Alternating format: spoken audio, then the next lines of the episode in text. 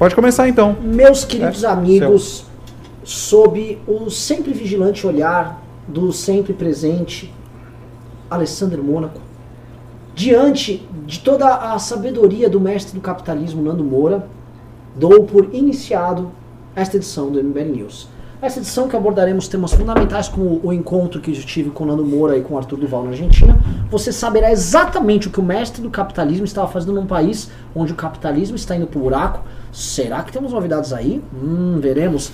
Também contaremos como foi nossa aventura em Brasília ontem. Sim, estivemos em Brasília ontem. Vamos comentar a treta do Arthur com o, o, Carteiro o real? Carteiro Reaço, um homem muito sério, um É. deputado estadual é, muito relevante. da política brasileira. Sim, o cara falou assim, vamos mudar a política, mas eu vou botar o carteiro reaça lá. Eu quero saber quando que vão privatizar o carteiro reaça. Então, Mas eu, me, mas eu me recordo de uma época amarga em que este nobre movimento emulava os passos do carteiro reaça. Oh, meu Deus do Ô, céu. Lembra? Foi no congresso o do ano passado. Gildinismo cultural. O gildinismo cultural. O, o carteiro reaça já foi profeta do MBL. Foi. Vocês não sabem disso, mas E porque eu- ele sempre acertava, né?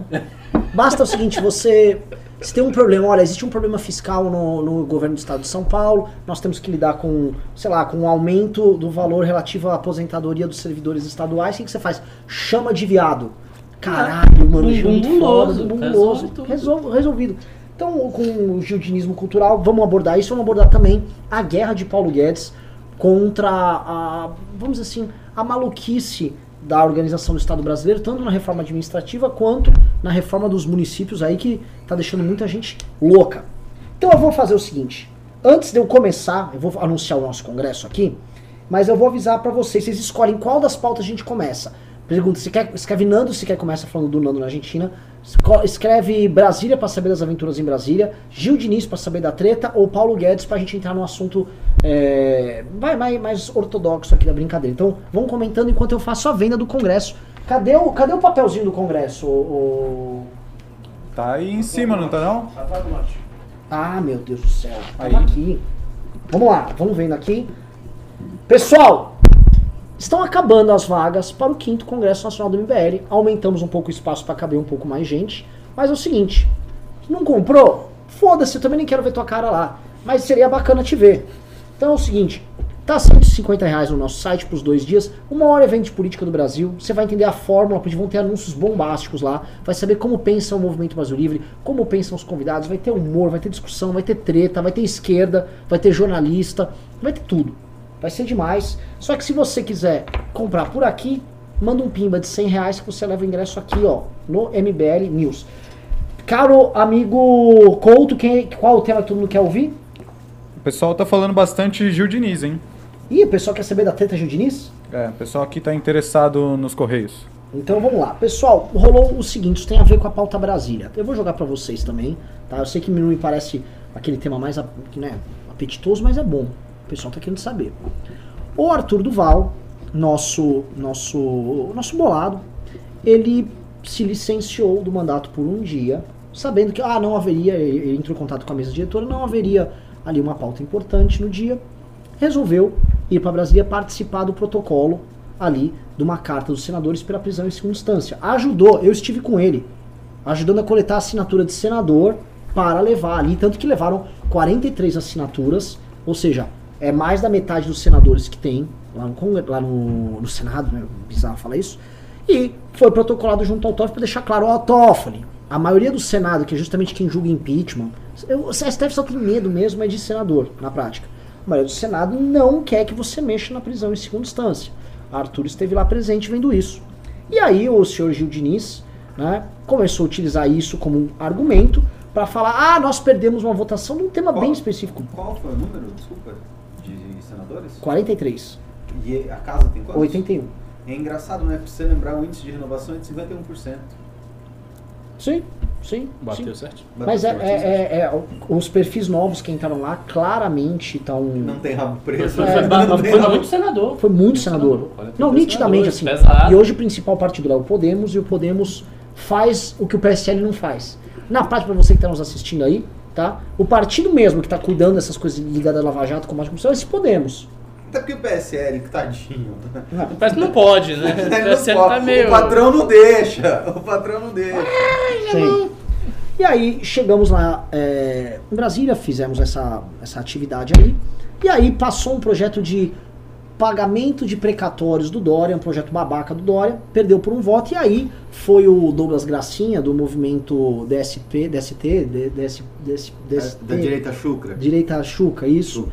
E ele Chucra, foi. verdade, desculpa. Chucra é do Reinaldo. É, é, Chuca. E, eles, e ele foi lá protestar porque perdeu por causa do Arthur. né? Perdeu por causa do Arthur. O Arthur fez um vídeo demonstrando não. Não perdeu por causa de mim. Se eu votasse a favor, é, contrário ao projeto, ia ter o presidente da Alesp votando para desempate, ele votaria com o governo. E não obstante, o PSL do Gil Diniz e do Douglas Gracinha teve cinco votos a favor do projeto, votos governistas, demonstrando que o PSL é tão leal. Não, ele, não, ele teve dois votos a favor e três abstenções. É? Teve cinco, é como o Arthur falou, teve cinco Eles, votos. eles têm cinco votos, mas só dois votaram a favor, que foi o Gil Diniz e o Douglas, e tiveram Não, três não, não foi isso. Não, foi isso.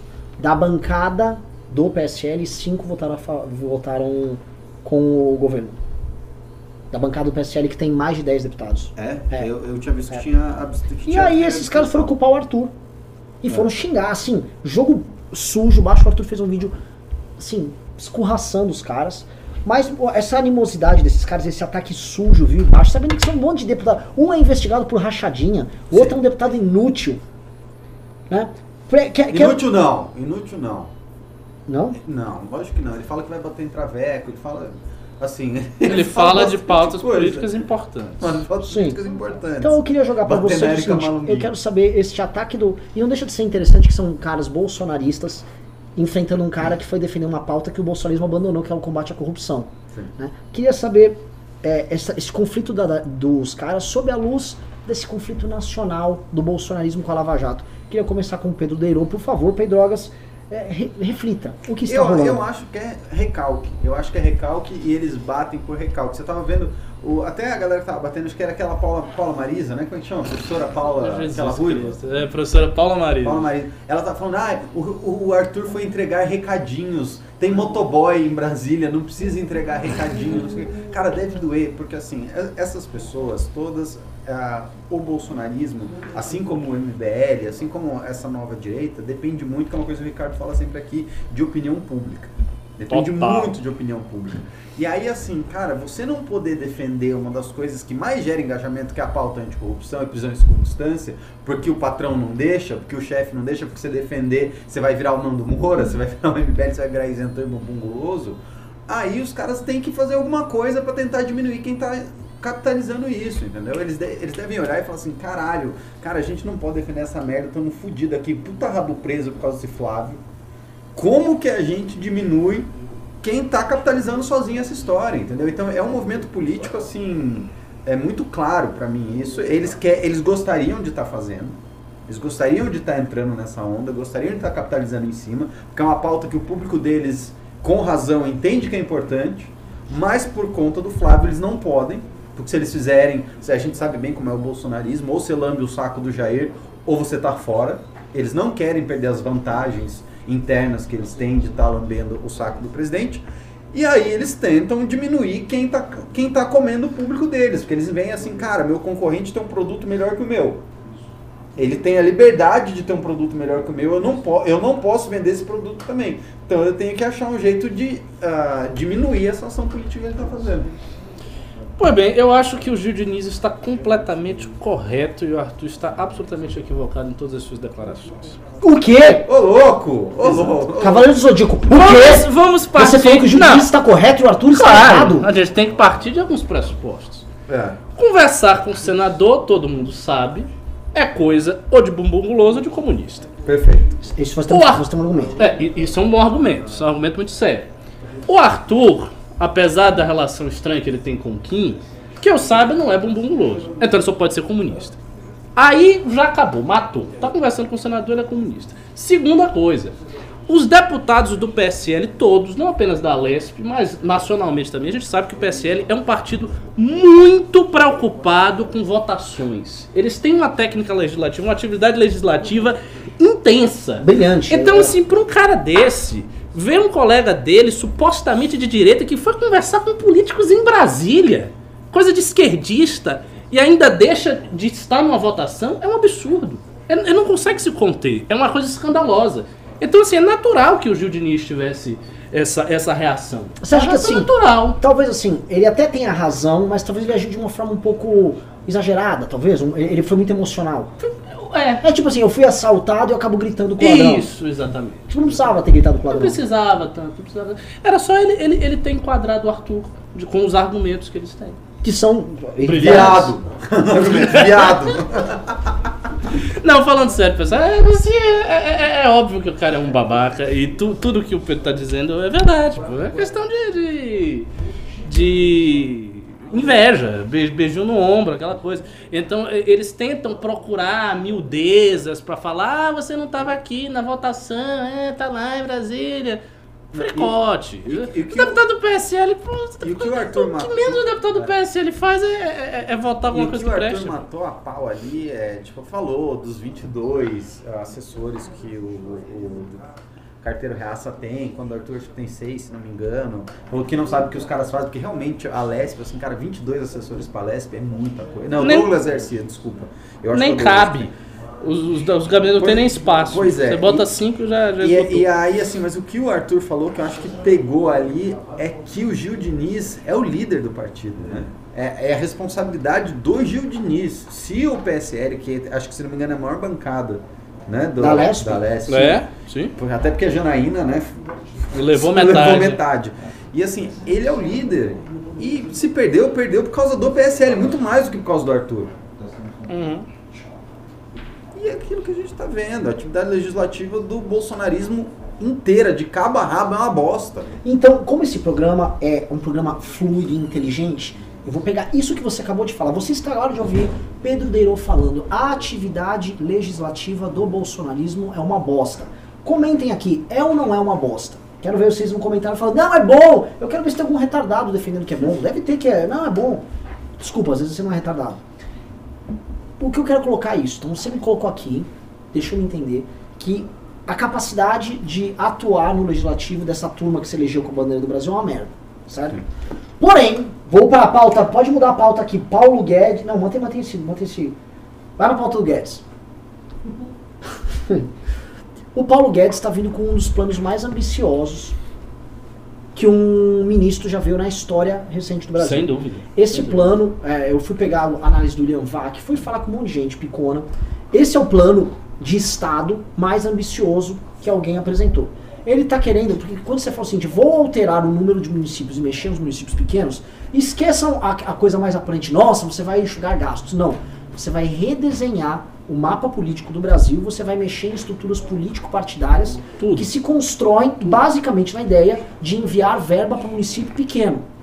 Você vai pegar o MDB, você vai pegar o PSDB, você vai pegar o PP, você vai pegar o PSD, você vai pegar esses caras, vai botar esses caras em. Meu Deus, fudeu. Você vai pegar inúmeros deputados estaduais e federais que basicamente constroem as eleições dele, levando, ó, vou fazer uma praça nessa cidade, um posto de saúde, vou levar uma ambulância para essa cidade. Sempre tem um, um vereador de uma cidade pequena que é o motorista de ambulância, né? Toda cidade pequena É, é. tem um vereador que é o fulano da É o ambulância. Zé da ambulância. Vo- Você vai redesenhar isso. Então, assim, é- tem um redesenho institucional gigantesco que ele está propondo, que é muito mais importante do que essa coisa da economia, que é grande, mas não é ó também. Dois, você tem uma, o estado de emergência para que você pode decretar quando você tiver com ah, essa instância da federação, município ou estado, em um estado de pandareco fiscal. Bem colocado. Então, você entra no estado de emergência, você pode a- mudar a forma de pagar salário, você pode mudar, ó, você vai trabalhar Carga só meio horária. período, eu vou, vou pagar meio período pro servidor. Você pode, assim, você realinha todas as contas públicas para enfrentar aquela emergência. Três, você mexe na estabilidade. Uma que ele já deixou claro que ele vai mexer na estabilidade é, poli, é que é filiado a partido.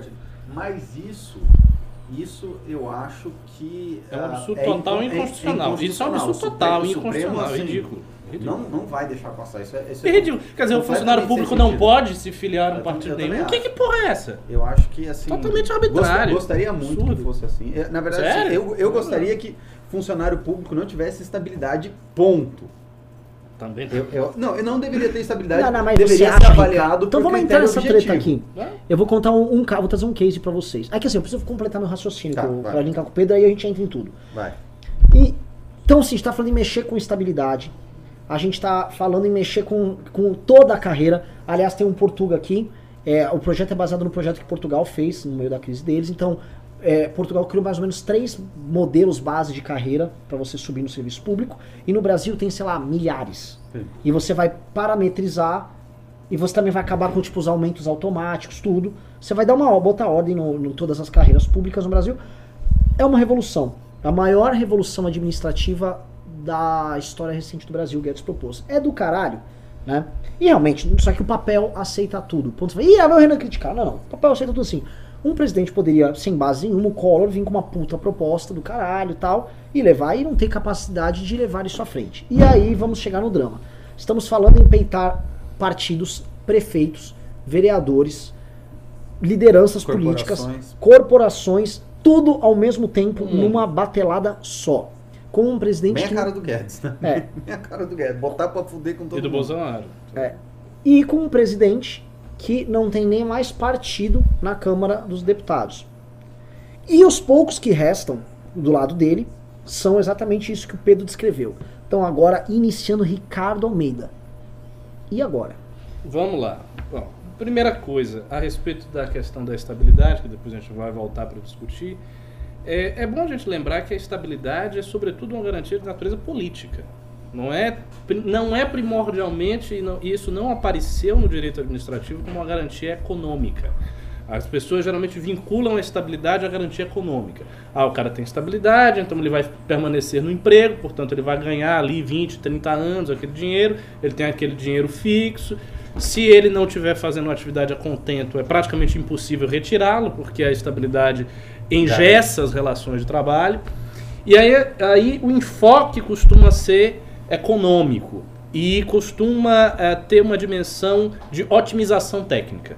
Então a ideia do fim da estabilidade passa pela ideia da otimização técnica do funcionalismo público. Então você não tem mais estabilidade para você poder fazer a avaliação de competência. Se o cara não é competente, se ele não faz porra nenhuma, se ele é um preguiçoso, então vamos cortá-lo porque a gente tira eh, esse funcionário inútil.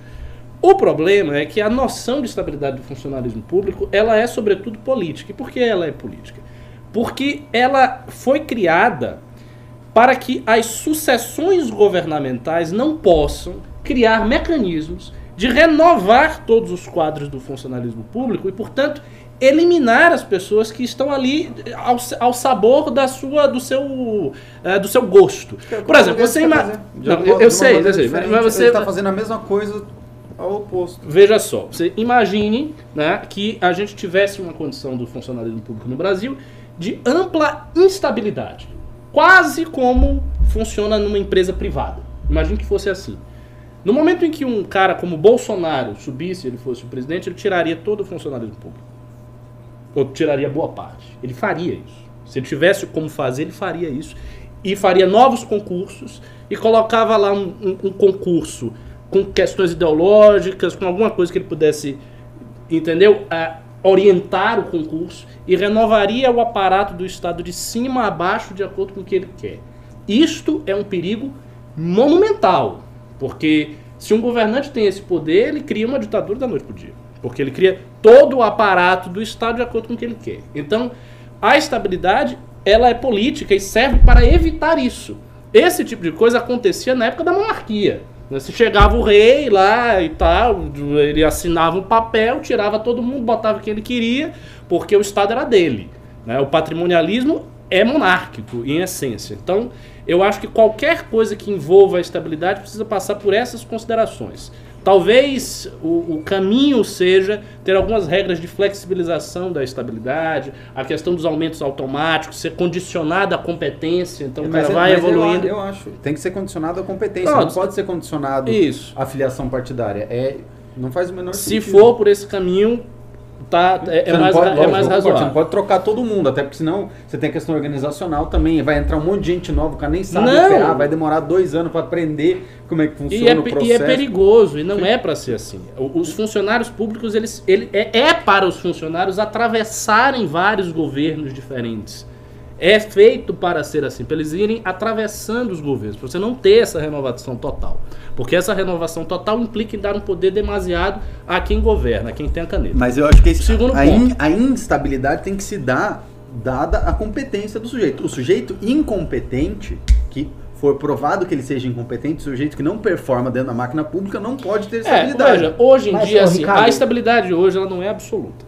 Ô, então, assim, você pode entrar com processo administrativo. É o problema é que. absoluta, vai. O problema. Exato, eu queria dizer. O problema é que os casos de processo administrativo são muito extremados. Sim. Então, pro cara ter um processo administrativo, ele precisa fazer uma barbaridade ali dentro. Ele vai matar o outro cara. Na prática, ninguém perde a estabilidade. Eu acho que dava para flexibilizar isso aí, mas não abandonar a noção de estabilidade. Porque às vezes eu vejo as pessoas conversando e falando da estabilidade como se fosse uma atrocidade, como se não houvesse uma dimensão política positiva na ideia de estabilidade do funcionalismo. E ela existe, porque ela foi criada politicamente para manter o funcionalismo estável. Segundo ponto, essa questão do partido. Não acho que isso tenha absolutamente nada a ver. Opa, eu vou Nada trazer uns problemas aí que você não vai conseguir resolver com suas teorias, tá? traga, você na sua torre de marfim, senhor vai, intelectual. vai, vai, senhor, traga aí. Vai lá, não, continue. Nada. Continue, o público A tá questão, gostando. a questão dos partidos políticos. O que é que tem a ver a filiação a um partido político com o exercício do funcionalismo público? Vamos dizer, eu, né, eu. Se eu fosse, eu fui professor, tem até um aluno meu do IFBA, eu fui professor por dois anos numa instituição federal, portanto uma instituição pública, como professor substituto. hum? Se eu tivesse filiação no, eu não tenho filiação partidária, mas eu participo de um movimento que é político. Se eu tivesse filiação no Partido Novo, não poderia ter o emprego? Se eu tivesse filiação num outro partido, não poderia ter? Se eu fosse fazer um concurso para professor efetivo, não poderia ser filiado ao novo? Quer dizer, você, ao fazer isso, você está negando os direitos políticos básicos que incluem a filiação ao partido. Perfeito. Então, assim, é obviamente isso é errado. A questão dos municípios, eu gosto da ideia. Eu acho que é uma pauta boa, assim, uma pauta corajosa, mas é como você comentou, eu acho difícil que o Paulo Guedes e o Bolsonaro tenham força política suficiente para fazer isso passar. Porque a gente tem que imaginar o seguinte, esse, esse corte aí, ele vai pegar o quê? 20% dos municípios? 15% dos De municípios? 15 a 20%. É muita gente, são muitas cidades, e é como você disse, muitas dessas cidades, elas são é, é, cidades que um determinado deputado tá, tem voto ali. Por exemplo, eu conheci deputados na Bahia que tinham votos em cidades pequeniníssimas. Por exemplo, o, o- o Heraldo Rocha, ele foi deputado, ele tinha voto numa cidade chamada Macarani, que é uma cidade desse tamanho. Talvez estivesse dentro do corte do Guedes. Ele ia ficar puto, porque ele ia perder o, o, o curral eleitoral dele forte, que ele tinha tipo 70% de voto lá, tinha muito voto E lá. Ricardo, imagina o seu cenário. Esse curral dele vai às vezes pra um lugar que é o curral de outro. Isso. Aí, aí é o que eu vou, aí é o que eu vou falar. Tem um, tem um jeito dele tentar viabilizar isso aí, mas é difícil e exige um, uma, assim, um, um xadrez muito sutil, que é o seguinte: ao mesmo tempo que os deputados e os prefeitos das cidades menores que vão ser cortados vão ficar contra, automaticamente ficarão contra, também aqueles que irão assimilar essas cidades poderão ficar a favor, se a assimilação destes municípios for benéfico para essa prefeitura. Imagine, por exemplo, você tem uma prefeitura que é uma cidade de 10 mil habitantes, você tem uma cidade vizinha que tem de 4 mil. Mas essa cidade vizinha, ela representa X de votos, X de receita, etc, etc. O cara que vai assimilar essa cidade, ele pode ter muito interesse nesta assimilação. Então ele consegue o apoio das cidades que vão assimilar as outras. Será que eles querem de- assimilar? não aí de- depende. Vai depender. Eu acho que vai depender caso a caso, cidade a cidade.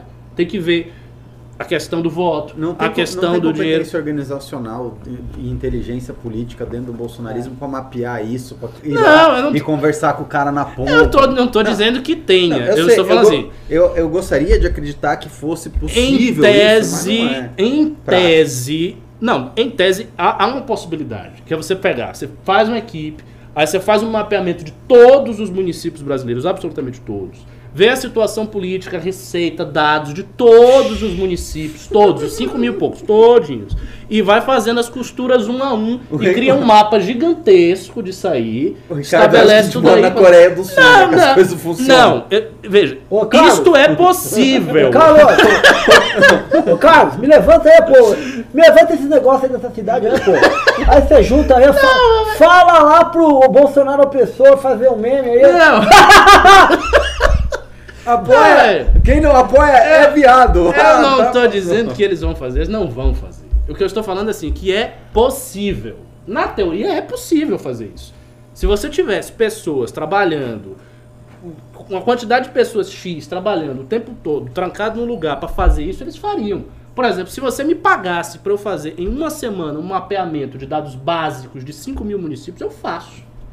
Eu faço, eu paro aqui. 10, você vai passar 10 horas por dia. De segunda a segunda vai fazer um mapeamento de dados básicos. Se você tiver uma equipe grande o suficiente fazendo esse mapeamento e depois transformar isto em estratégia política de, con, de conversa com deputado, prefeito, papapá, dá pra fazer. O problema é assim, que O eles problema é que não vão o fazer. é viado. Aí eles, Eles não, começar a dar eles não vão fazer uma coisa dessa complexidade. Como eles não vão fazer algo dessa complexidade, eles não vão conseguir obter o apoio que eles precisariam obter se eles fizessem todas as costuras políticas necessárias para passar um negócio desse. Então a tendência é que não passe. É só que você tá falando uma outra, você tá falando uma outra coisa também. Você tá falando Hum. assim, beleza, uma coisa é ah, o deputado que vai perder e o outro deputado que vai assimilar. Mas você tem que pensar assim, a cidade que vai assimilar, talvez ela não vai ser capaz de ter a mesma quantidade de empregos da cidade que foi assimilada. Concordo, Porque como concordo. que esse deputado, o que que é essa base, né, para as pessoas entenderem? Como que ele garante essa base? Essa base é assim,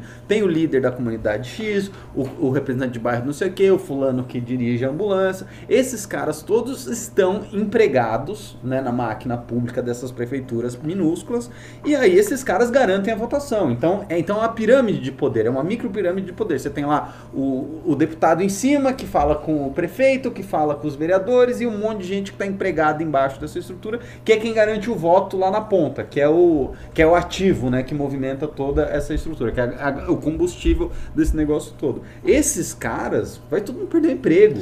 Não, eu Esses sei, Pedro. Eu nas- sei.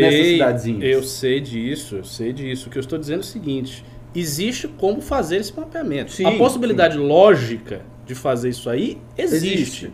Assim, se você pega qualquer empresa grande que, que opera com, com, com data de, de uma quantidade abismal, o Google. O Google opera com uma quantidade de variáveis e de informação imensamente maior do que essa. E funciona. Sim. Então, assim, em tese dá pra você fazer. E aí você vai ter que ver cidade, cidade, se tem interesse, se não tem. O Bolsonaro vai ter que conversar com os prefeitos todos. Você lembra que na época que a gente estava no negócio do. Acho que ainda era do impeachment, teve uma marcha dos prefeitos pra conversar com Tem Dilma todo ano. Rousseff. Tempo todo, Tem isso sempre. E que foi prefeito para chu... Então sempre tem essas coisas dos prefeitos. Os prefeitos vão a Brasília, eles conversam, eles vão conversar.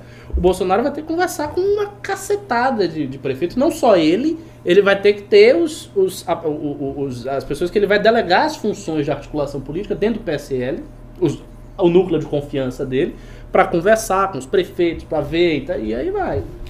um- É que assim, é, é, primeiro, assim, o Ricardo trouxe muitos elementos aqui. Eu vou começar com o meu primeiro, o primeiro problema. Você trouxe aquela questão principiológica, da necessidade da estabilidade, como instrumento de ter políticas que são de Estado e não de governo. É né? O Estado.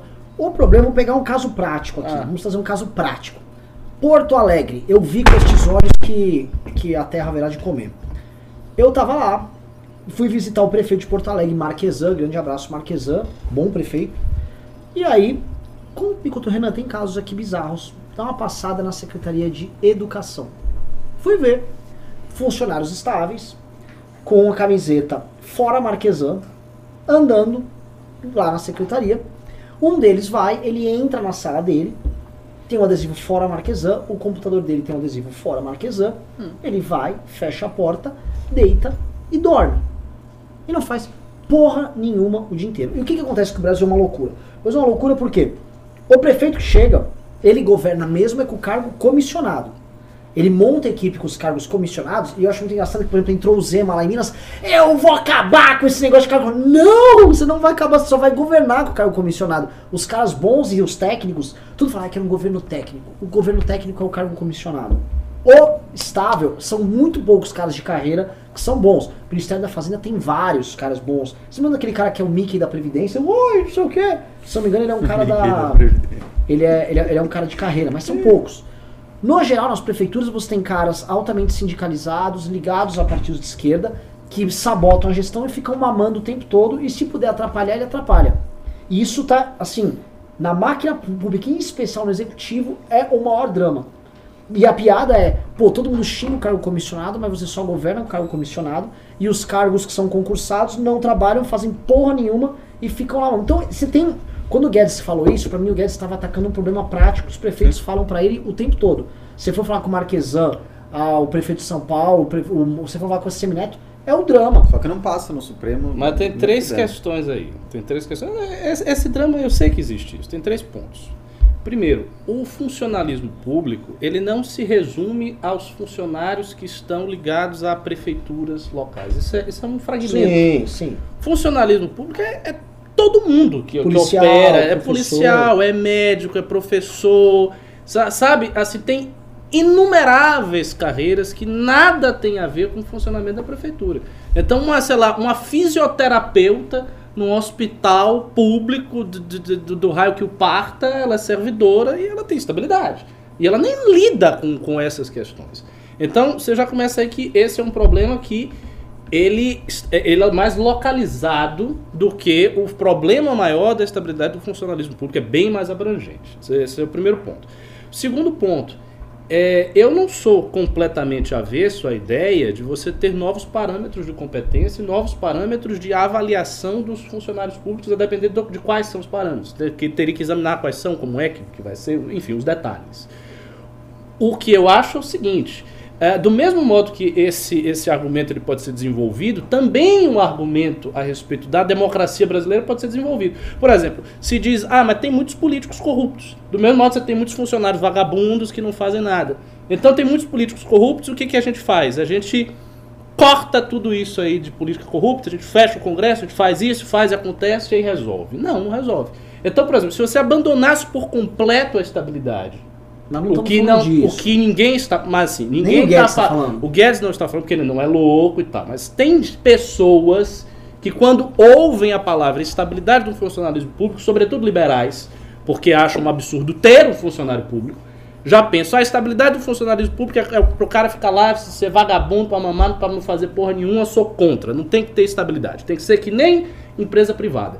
Por que, que não funcionaria? Não funcionaria pelo simples fato de que chegaria um governante e o governante tiraria todo mundo, todo mundo que ele quisesse. E aí ele imp- imporia novas formas de contratação, poderia nem contratar via concurso, o que, aliás, também é uma garantia política. A ideia de que certas contratações elas precisam ser feitas via concurso, ou seja, não pode ser por cargo de confiança, você chamar a pessoa. Não, é via concurso. Então você tem uma prova, essa prova é aplicada para todos e tem um, ba um barema bem assim rígido e quem passou entra, quem não passou não entra. Porque isso dá um caráter impessoal à administração pública. Então se você abandona essa ideia e pensa a administração pública em termos privados, aí você cai no perigo de você ter um governante. uma coisa impessoal, Você na tem um prática gover- não é impessoal, que você sabe que não é. Ricardão, Não, mas Ricardão, esse cara vai se sindicalizar, esse sindicato vira uma força política sem representação mas aí ele- política, mas e aí- esse cara fica retroalimentando, no fundo, o que nós temos no Brasil é, os partidos que têm os sindicatos são donos dos funcionários públicos, todos eles votam em O- o- conjunto, o- o- eles sabotam as gestões. Não, olha, ponto é- é sinto assim, muito. vamos. Não, não acho que seja assim. Assim, se você pegar, É, se você é, não, é uma não é assim, é não é, não é assim, não é assim. Você pegar a votação Thiago de Cardoso mandou, Você não colou, Ricardo! vota- se você pegar a votação de Bolsonaro, você vai ter um bocado de funcionário Vai. público que votou em Vai. Bolsonaro. Vai, até porque Então- ele, nunca, ele nunca acenou contra Eu eles, né? sei, mas o, o ponto é o seguinte: é supor que os sindicatos eles têm esse controle do funcionalismo público. Não tem. Tem assim, se o sindicato de uma determinada categoria, sindicato dos bancários, lá na Bahia o sindicato dos bancários é dominado pelo PCdoB. Sempre que o PCdoB precisa, tem uma greve dos bancários. É incrível, né? O PCdoB tem uma ele precisa e tem uma greve dos bancários, é uma coincidência. É lógico que a gente sabe que o sindicato está operando ali com a categoria. Mas a solução é o quê? É proibir a categoria de ser sindicalizada? Não pode. Porque você vai estar inferindo um direito básico das categorias que é se sindicalizar. Proibir que o cara tenha a sua ideologia política, que vote no partido de esquerda, que gosta da esquerda, também não pode. Também não. Não faz sentido. Anular por completo a estabilidade dele também não faz sentido. Porque aí você chega um governante de esquerda, por exemplo, e aí tira todos os funcionários e bota agora. Ah, vocês não gostam de estabilidade? Tudo bem, a gente vai tirar, vai botar só militante agora do sindicato e acabou. Então não dá para você solucionar assim. O que pode haver é o seguinte: é você estabelecer novos parâmetros de é, competência, de progressão de carreira, outras circunstâncias que envolvam a perda da estabilidade, né? Mas, é- mas eu acho que é isso que as pessoas querem. A Quando a galera fala, ah, que não quer estabilidade, o que eu acho que as pessoas querem dizer é o seguinte: o cara que não trabalha tem que poder ser mandado embora. Os outros que estão trabalhando, todo mundo entende esse aspecto. Ok? Quando a O pessoa, Marquesan, fala, quando a pessoa fala assim, ó, cara, tem que, não pode ter estabilidade, é porque ela imagina aquele funcionário que quando ela vai lá no Detran, por exemplo, atende ela mal pra caralho, fica dormindo, tá mal-humorado, enche o saco, não trabalha, sabe? Todo o serviço público que é uma bosta, a pessoa quer, e com razão, que esse cara possa ser mandado embora. É um absurdo a pessoa ser mal atendida no, no serviço público e saber que esse cara que está mal atendendo ela não pode ser mandado embora. É, mas assim, mas pera, tem, tem também muita mistificação disso aí, do Não- atendimento não tem- serviço não. público. Ricardo, Não te Toda a vida eu fui atendido de serviço público, fui atendido de serviço privado. Porque toda a vida. Sim. E eu vou lhe dizer, eu já fui em inumeráveis lugares que são de serviço privado muito pior atendido do que no serviço Mas no público. serviço privado você tem a opção de ir no concorrente, no serviço público você não tem a opção de ir no concorrente. Pelo amor de Deus. Depende. E- Mas, mas pera. Ricardo, Às vezes ó, não são alguns serviços aspectos são interessantes. O serviço público brasileiro, especialmente dos anos 90 para cá, passou a ter uma concorrência interna dos terceirizados. Você começou a ter muito terceirizado. Um dos grandes debates da universidade pública são os terceirizados. Só que isso tomou, assim, por exemplo, hoje um poupa-tempo, você vai tirar um RG aqui em São Paulo, é uma maravilha. Sim. Uma carteira de motorista, é uma delícia, cara. Não sei se já tá em outros estados isso aí, mas em São Paulo é. Cara, é tudo terceirizado. É uma, é uma empresa que para serviço tem parâmetros claros de desempenho. É um serviço público e gratuito que você tem, que é fabuloso. Poupa tempo. Todo gestão terceirizada. Os terceirizados estão pegando boa parte. Você vai no Detran, hoje em dia boa parte dos funcionários do Detran que te atende são terceirizados, não é mais o FUNSA. Não está tendo tanta necessidade, automação e terceirização, dessa massa né, de funcionalismo. O bom funcionalismo ele vai ficar restrito a certas funções técnicas específicas de Estado, que eu acho que essas funções merecem estabilidade.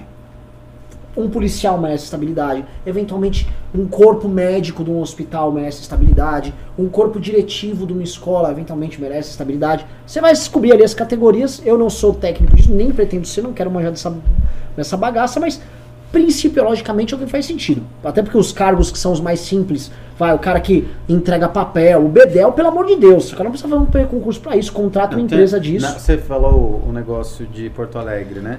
Tinha na Câmara Municipal de Porto Alegre um funcionário famoso, que era o cara que entregava cafezinho há mais de 30 anos, o cara ganhava 50 mil reais por mês, ninguém podia mandar ele embora porque ele acumulou um monte de bônus.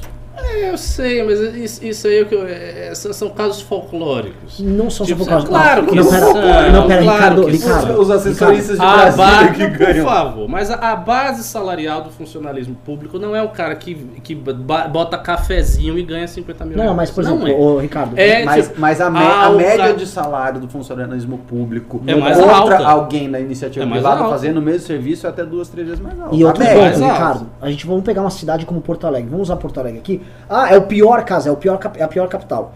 Porto Alegre é uma cidade que, por uma determinada situação política, você teve um corporativismo, um trabalhismo pesado ali e tal.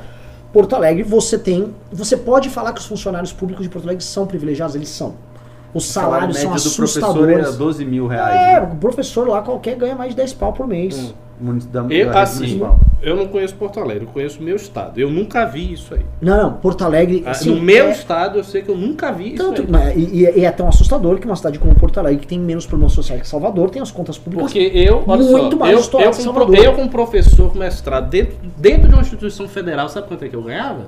3.700. Mas, Mas mas, é, aqui, se você fosse professor. mas aqui em São é, Paulo professor- também, a rede municipal, Ah, é. a média do salarial do professor aposentado em São Paulo da rede municipal, acho que é 10 pau também. Ah, porque é o quê, Pedro? Tô, fal- tô Ah, falando, vai. eles mostraram pra gente. a Mas o pessoal mostra, mas você, você vai ver na realidade não é assim, pô. Não, não, Porto Eu, Alegre. nu- eu Porto Alegre nunca é- vi, eu Porto nunca Alegre é assustador. É, É, é quem, assustador. paga, quem paga tô mal falando, aqui é o Estado, tô não é o falando município. como alguém que viu isso de perto. Eu Ah. vi isso de perto. Eu fui lá, já estive na prefeitura lá algumas vezes, tenho amigos lá. Nós temos um vereador que é secretário lá, que é do MBL, que é o, que é o Ramiro. E é assustador. É, você pega as planilhas, você chora. Porque você teve prefeituras corporativistas que foram colocando e colocando tá e colocando, quebrado. e você criou uma cultura ali. O problema é que essa cultura custou caro e inviabilizou as gestões lá. E o governo Marquesan, que é um governo de transição ali, é um governo que teve que peitar isso aí de alguma maneira. O que o Guedes está fazendo, o que eu percebo é, pode ser, ah, o Guedes tem uma visão talvez caricatural do funcionário público. Mas o, foi levado pro Guedes um problema que é real que existe.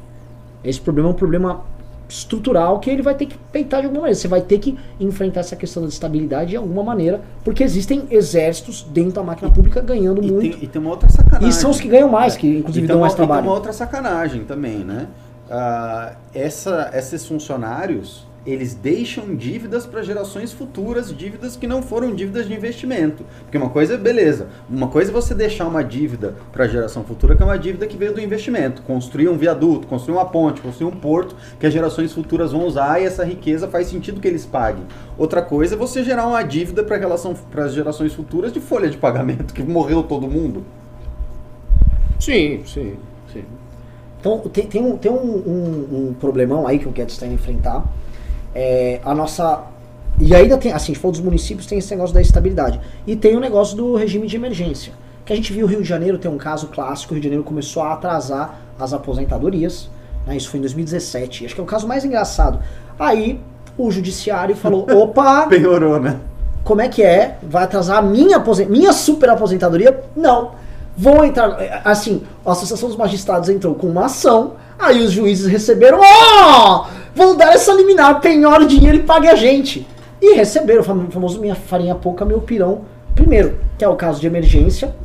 É, é- é isso que eu ia dizer. O- o- é- esta coisa que se tem do funcionalismo público se deve muito, muito à imagem desse alto círculo do funcionalismo público. Há, há três coisas, na verdade. A imagem desse alto círculo do funcionalismo público, que é pequeno em comparação com a base total do funcionalismo público. É muito pequenininho, desse tamanho.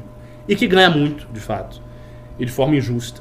Ele se aferra a todos os seus privilégios em qualquer circunstância e tem lobby para conseguir. Então tem isso. Tem aquela imagem do funcionário público que atende mal, que é o cara da repartição. O Rodrigo Constantino adora dizer isso. Ele foi Sim. dizer isso no debate com o Ciro, foi completamente humilhado. Mas ele gosta de dizer isso. É, porque tem funcionário da repartição que vai tomar um cafezinho, não faz porra nenhuma, e te olha com a cara feia, coça a barriga. Então tem esse outro arquétipo. E tem o terceiro arquétipo que você citou, que é o cara das, das prefeituras, que é o funcionário público que está lidando diretamente com a política e que é muito politizado. E que quando vem um gestor que ele não gosta, o cara simplesmente boicota o cara. e tem um dado, Se ele puder e um boicotar dado e destruir, o cara. que você é está, é, não está dizendo, que é a média dos funcionários públicos ganham duas a três vezes mais para fazer a mesma função do que a iniciativa privada. Mas na iniciativa privada as pessoas não estão ganhando nada no Brasil. Mas- Trabalhador da iniciativa privada. ganha, ganha o que o mercado diz que aquilo O lá vale. terceirizado. Se você se você está falando de estatística, pega qualquer estudo sobre terceirizado e você vai ver alguns detalhes. Mas Por exemplo, a pergunta quantidade é, de você- Você acha terceirizado. legítimo que não é que um paga. funcionário público ganhe três vezes mais para fazer a mesma função que alguém da iniciativa privada? Depende. Depende. Hum. Depende de quanto se ganha na iniciativa privada, depende de quanto se ganha no funcionalismo. Mas então por que, que tem lei de mercado? Por que, que é variável? Do, Não, não, por que, que existe lei de mercado? Então vamos, vamos tabelar, então, todo mundo, vamos tabelar o, o mercado também. Não, mas são coisas diferentes. Por exemplo, quê? porque se você é funcionário público, você Hum. passou por uma prova porque você viu que aquilo ali tem melhores condições do que a iniciativa privada. Tem melhores condições de estabilidade, tem melhores condições salariais. Por exemplo, Mas é se um cara é professor, eu sei, mas a mesma função não quer dizer que ele vai ganhar a mesma coisa. Por Não, exemplo, mas se o cara que- é professor. Tem, tem que equiparar, Não, não, de Deus, claro que senão, não. É senão o Estado que está não. É que supervalorizando. não. senão o Estado Não. está supervalorizando uma coisa é que na iniciativa privada custa mais barato. tem várias diferenças. Você pega, por exemplo, a minha área, mesmo que eu conheço mais, Hum. professor. Você vai, você ganha melhor numa universidade pública em geral do que numa universidade privada. Isso é um fato. Mas você tem algumas coisas, por exemplo, você tem lá a dedicação exclusiva, que você se dedica exclusivamente à universidade pública. Você não pode ter outro emprego. Então, a, a, a quantidade de pesquisas. É, é- a estrutura da coisa é outra, não é, não é a mesma coisa. Então, quando você olha, ah, é a mesma atividade, então vamos fazer o seguinte: a gente reduz o salário aqui porque a iniciativa privada está ganhando isso. Por exemplo, você citou terceirizados.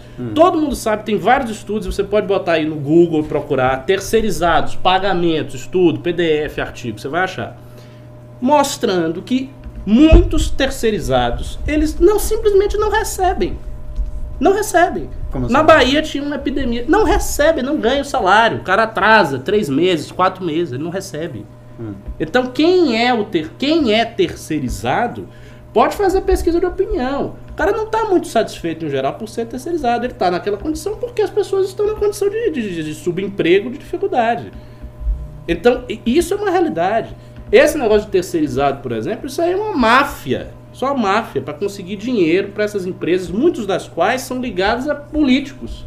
Então chega lá o político, ele faz a empresa terceirizada, aí contrata a empresa dele, ou do apaniguado dele, tal, bota lá, não paga direitos funcionários, paga mal, às vezes não paga o cara, e fica lá todo mundo trabalhando como terceirizado numa condição de precariedade. Mas aí ele tem que. Essa é a realidade. mas ele responde judicialmente. Ah, meu filho, é, responde judicialmente, você vai resolver daqui a serviço 50, 50 público. anos. Ué, serviço público.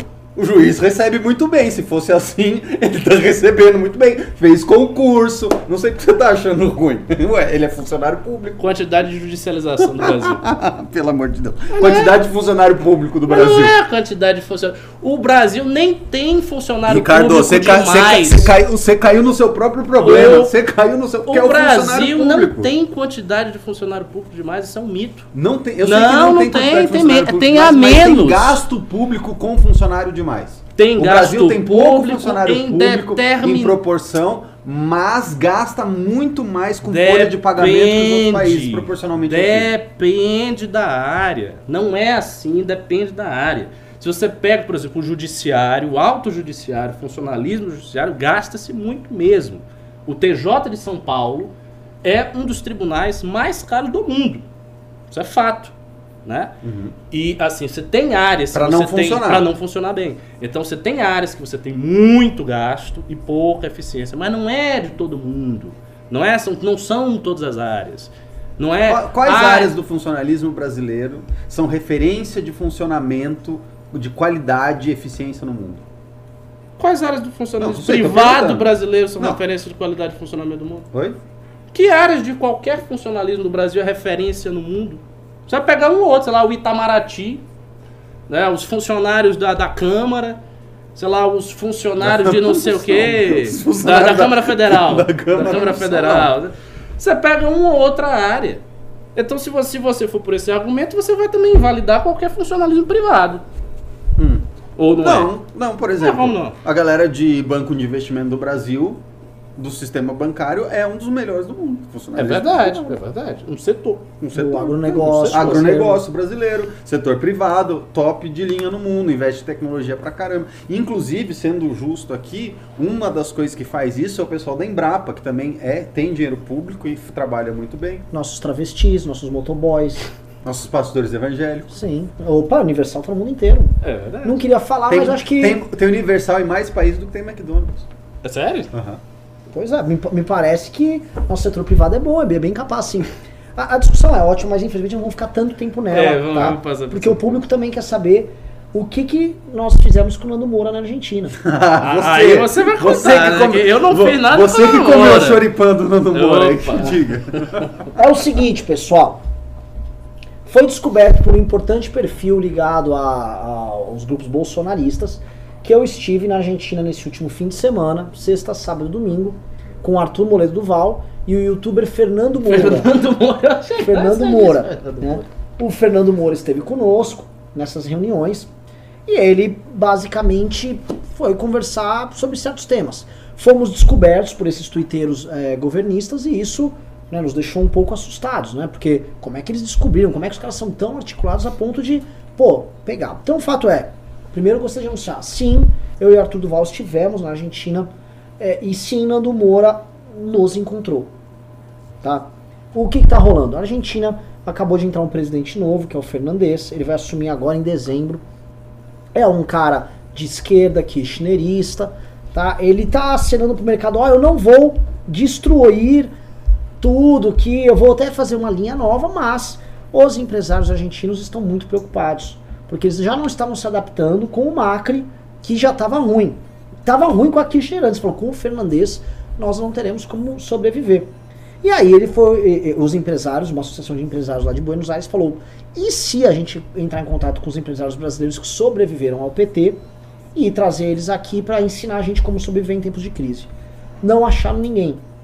E aí indicaram para eles: olha, tem um rapaz que chama Fernando Moura que vende cursos que ensinam as pessoas basicamente Ele, ele fala de um jeito né? muito bom. que ensina as pessoas a lidarem com as finanças pessoais, a lidarem a, a você ser antifrágil num mercado em constante oscilação. a você ter a sua melhor carteira de investimentos tal.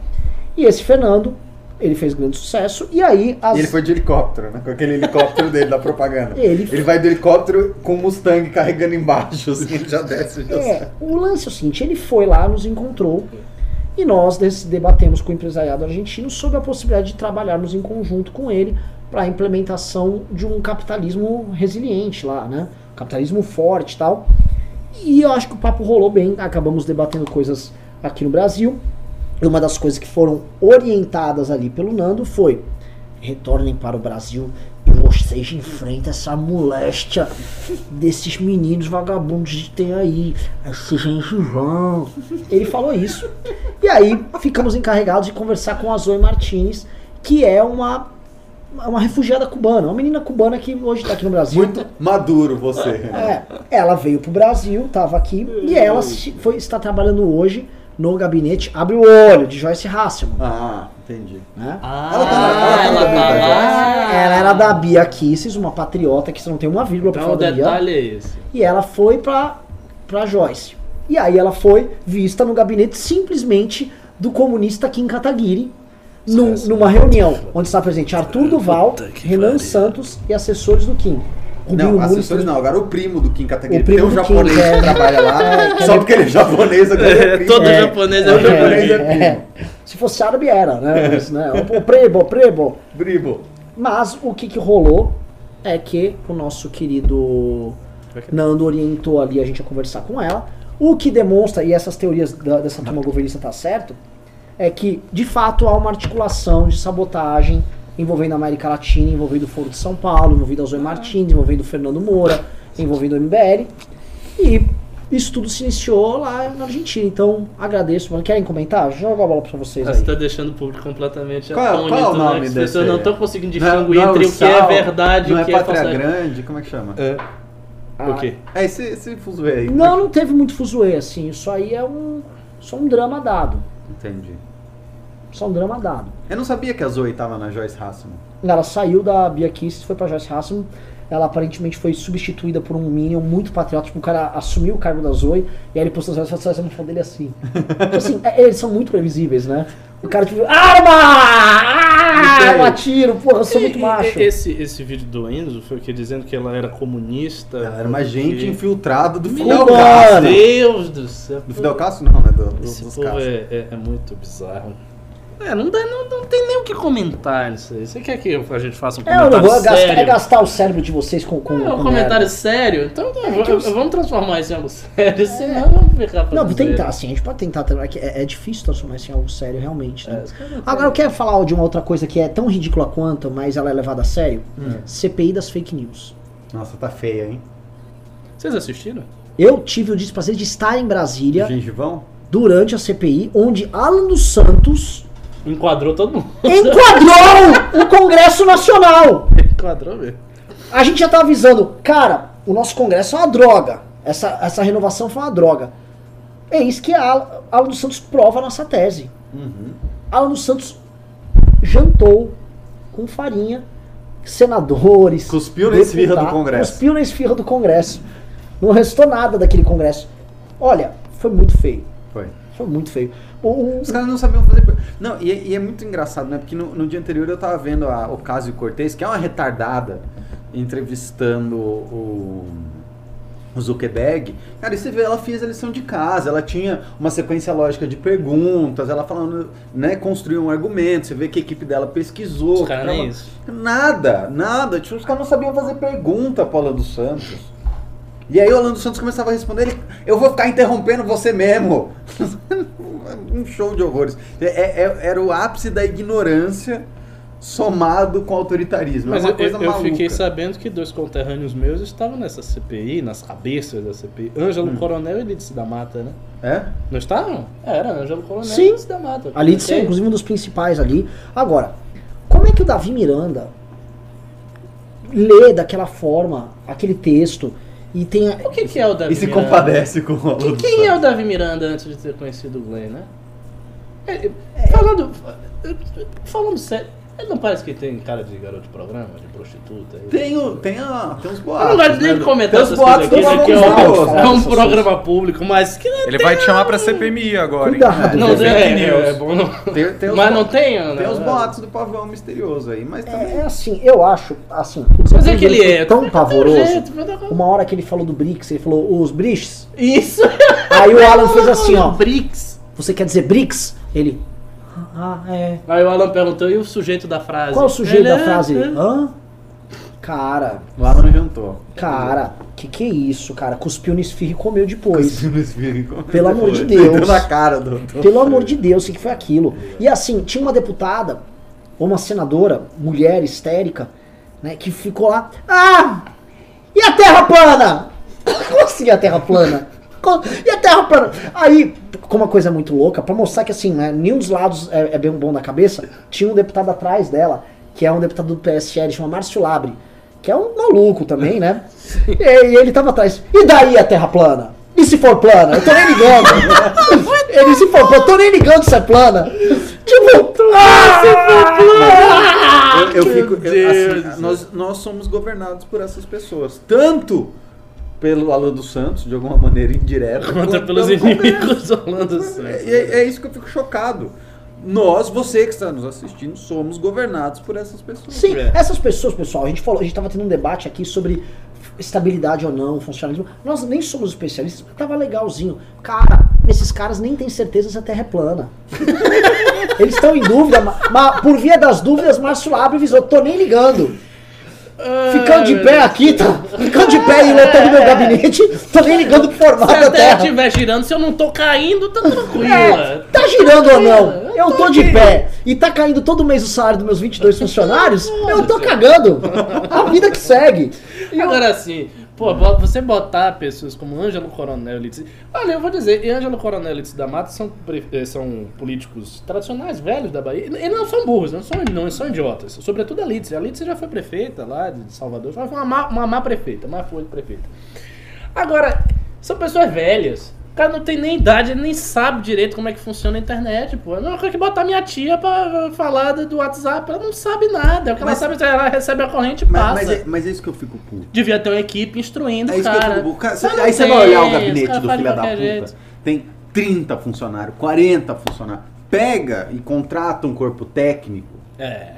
Escreve as perguntas pra você e você só lê, você só tem o trabalho de ler. Mas não tem corpo técnico nesses. Esses É. caras não trabalham com corpo técnico. É o Eles funcionalismo trabalham- público. Não, é gente contratada na base da confiança. É público tá- também. É público também. É público.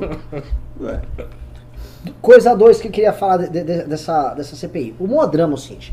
Os me- Existem, você pode, se não me engano, ter três ou cinco CPIs rolando por ano na- lá, no, lá na Câmara dos Deputados. Essa é uma mista. Mas a CPI, assim, a, a CPI queridinha de todo mundo, é a CPI do BNDES, que você tem bons deputados na CPI do BNDES. O Kim, por exemplo, é membro da CPI do BNDES. É uma CPI, cara, deputado qualificado, pauta andando, caras experientes. Essa CPI aqui ficou só com a rapa do tacho, ficou com puro creme do milho ali. É. E aí, essa CPI com a rapa do tacho, tá lá andando. Eles não têm. Essa aqui é o que me percebeu, assistir detalhes da CPI, eles não têm ideia do que está sendo tratado ali. Porque o cara vira o seguinte: qual era o objeto? Ó, eu acho que, assim, você tem alguns caminhos que eles estão querendo. Eu, eu sou contra a CPI. Eu não gosto da CPI. Eu acho que vai, você vai começar a se enveredar por áreas que vão acabar sendo autoritárias. Mas, posto isso, se eu tô aqui na cabeça do cara que quer investigar, você tem é, equipes que fizeram disparos ilegais durante campanha com empresas e empresários, isso tanto no PT quanto no bolsonarismo, em candidatos a governador e tal, e isso provavelmente rola. Isso é um campo que dá pra investigar, tá no corpo da CPI, você pode chamar as empresas lá, você pode quebrar sigilo, pode fazer isso. Outro, ah, eu tenho, por exemplo, funcionários de gabinete que tem um desvio de função e tal, e eles são militantes que ficam operando tal, legal. Tenho contratos com empresas de fachada que servem para desviar dinheiro para tocar milícias. Puta, tudo investigável. Isso dá, dá pra ir atrás tal. O problema é que eles não estão fazendo isso. Não. Ficam perguntando coisas, é, é tudo muito ruim, é tudo muito tosco. Pergunta, pediram pro Alan dos Santos que ele desse uma lista com as 600 mil pessoas que acompanham no YouTube. É sério. É sério. Não tô, eu não tô brincando, não. Isso aconteceu. Então, assim, na verdade, é isso. Os, os caras não sabem o, o que é, eles não sabem lidar, porque eles não têm noção de como funciona. Não tem, realmente não tem noção, a menor noção de como funciona. Agora, é- essa CPI, ela apareceu muito como um suposto tiro na direita bolsonarista que Foi, ia não, fazer. foi, acontecer. foi um tiro pela culatra Foi isso aí. falhado, foi falhado. E assim, sinceramente, a, a direita bolsonarista ela não vai ser vencida por instrumentos mal ajustados de, persegui de perseguição autoritária como a CPI. Ela não vai ser vencida. Pelo contrário, acho que ela sai Ela só sai fortalecida. Se- mesmo se a CPI fosse melhor, seria um excelente trunfo narrativo para eles ficarem dizendo: estamos sendo perseguidos, o Estado quer nos perseguir, a esquerda quer nos perseguir, o centrão quer nos matar, o centrão quer supostamente investigar as nossas coisas porque quer impedir a liberdade de expressão, quer fazer censura. Então não é o caminho, não é o caminho. O caminho é o seguinte, é fazer o que a gente está fazendo, é você construir uma direita alternativa a isso. Fazer com que essa direita alternativa cresça, se torne maior, se torne hegemônica e pronto, e aí você resolve. Você Sim. resolve o problema assim, não precisa de muita coisa. Sim. Falando nisso, né, assim, com certeza tem, tem Minion ouvido aqui, Ricardo, o Ricardo, Ricardo Sensato, eu penso isso. Esse é o único caminho. Esse ano o MBL é, rachou ali com essa direita e tal, e tá criando um horizonte aí de algumas alternativas para uma direita liberal poder operar. Ainda que, eu vou comentar aqui, fofocas do meu... Fofocas! Bomba. Tá, o- os liberais mais, tipo assim, left lib e a galera libertária tá se matando. O Pedro tá acompanhando isso aí? Não. Você soube da recente briga entre os libertários mais ANCAP, a turma do Mises, com a galera do Livres? Não, o que aconteceu? Faísca pra todo lado. Faísca pra todo lado. Ah, porque o pessoal livre está dando umas catrucadas, estão falando que eles são os liberais tal, estão criticando esse libertarianismo meio Mises, né? A, a Helena Landau, se não me engano, foi ela falou mais mil menos Mises de Stuart Mill, Ah, né? Foi, foi Mas pra é- essa linha é- e a galera respondeu. O Guettini, nosso amigo, respondeu. Helena Landau é a, a liberal de saia clássica. Sim, ela é. E- total. E Helena Ela Landau é também mandou uma pesada. assim. É, o Fernando Henrique foi o, o presidente liberal por excelência. Foi um pre... Já estive num governo, eu tive ontem, está no governo de um presidente liberal como Fernando Henrique Cardoso. O fato é, eles estão. liberal, né? Eles estão É, não, não está. É isso, eles não estão É tá de, de, de tão, tão Ao mesmo tempo. O problema é que assim, é uma briga que eu acho uma briga muito inglória. Porque você tem caras ali batendo no Helena Landau. Não tô falando aqui do Hélio, do Guidinho. Eu vejo militância de internet. Ah, ela é a favor da existência do Estado. Ela é uma democrata. tipo, como assim? É a favor da existência do Estado. É, tipo assim, a, Que a- absurdo. A, a briga é insana. pessoa pode ser a favor da existência do Estado? É, é. Um socialista, É. sossa, seu sossa, comunista. É, mas Instituto Mises, né? É, e aí eles ficam aí. Assim, é uma briga muito louca. Porque assim, a Helena Landau, ela tem algum. Assim, ela é uma. Eu vejo ela como uma social-democrata, com um perfil mais liberal na economia tal. Bacana, legal. Renato. Sabe fazer conta. Quando dentro do Congresso você tem o deputado mais votado de São Paulo e um outro deputado muito bem votado discutindo que um assistia filme pornô do outro, eu Como é acho que, que isso é é? um debate sensato. Como é que é, né? A gente não pode culpar as pessoas que estão na internet falando, tipo, ah, você defende a existência do Estado, seu socialista, não sei o quê, quando os nossos representantes, o cara mais votado, tá falando que viu o filme pornô do outro. Tá. No meio de uma CPI. Tá, não, mas é que assim. Eu, eu acho assim, o esculhambou geral. Esculhambou geral. Assim, o cara. O, cara, Quem, di- quem disse que tá... o Frota e o Flávio. Eduardo. O Flávio não, o Eduardo. O Eduardo disse que assistia filme do Não, pornô. não, Não? Não, o Frota O falou que o Eduardo assistia filme pornô dele no meio da CPI. Meu Deus, o Frota é muito baixo. Mas o Eduardo também, foi, foi pro pau ali. O É que o Eduardo foi lá. Né, é que assim, eu, pra mim, de novo, o pior é o Eduardo. E não é porque eu tenho implicância, não, que eu tenho. É, o pior é o Eduardo, porque o Eduardo vai lá e vai falar, você nesta casa, né, foi ator pornô. Oh! Ele foi da mesma chapa! Foi da mesma O chapa. Eduardo puxou o Frota! Tô- É, o Frota era amigo dos caras É. tudo. Ele já era. Ele não era pornô É, antes. aí não ele sabia que era ator Ele pornô, foi aí pornô vai- depois. É. Oh. Enfim. Aí achou que mitou. Eu lembro que eu tava vendo a, a CPI ali, né? Tava na live e os caras, caralho, o Dudu tá mitando. E o Frota respondeu na mesma medida. Ele falou, mas você gostava, né? Você assistia, você gostava. Você gostava, né? Você É, gosta. respondeu à altura, Respondeu à altura que é um, de um cara que foi. O que, que, que que acontece com uma civilização quando a nobreza ou a elite deixa de ser nobreza e elite? Deixa de ser vista como tal e ser realmente. Ela colapsa e os bárbaros entram e dominam externamente. É isso que tá acontecendo. Segundo o livro de Khaldun. É. Mas os bárbaros não estão externamente, os bárbaros estão aqui. Vertical. É Não, o mas, é, mas é a É invasão invasão vertical vertical dos bárbaros. Tá, tá invadiu. Então, então a gente não pode culpar o coitado do moleque libertário que tá lá xingando Helena Landau de socialista, sendo que a nossa elite política de cabo a rabo não sabe o que tá fazendo. Não Ah, sabe- não, o cara não sim. sabe nem falar. Sim, é que na ponta, eu acho, o o cara na ponta, quando o a premissa do cara é a inexistência do Estado e o cara tá indo fazer ambientas com isso, é insanidade também. É É, insanidade. um Mas é- debate mas insano. uma coisa É debate- é, o indivíduo na mais insano. insano. Não, é mais insano não do é- que a troca do Dudu com o outro. Não é mais insano. Não Ah, é, mais é. insano. É, Não, é mais não insano. insano. O- os dois estão simplesmente na órbita é do insano. você sabe um filme não é outro, tipo, o? Estado não vai Sabe por que existir. que não é mais insano? Porque esse idiota não legisla. Mas, calma. Ele é Esse só, idi- ele é esse só esse- uma pessoa no Twitter. Mas esse idiota Os outros, os outros idiotas legislam. o debate público. Hoje, ser liberal no Brasil, hoje eu vou falar um negócio. Ser um liberal clássico, eu acho que o MBL é um movimento liberal clássico. É muito difícil. Muito difícil. A gente apanha do- do- do- do- dos, dos verdadeiros liberais, que tem também o liberal. Pô, vocês não são progressistas pra caralho e tal.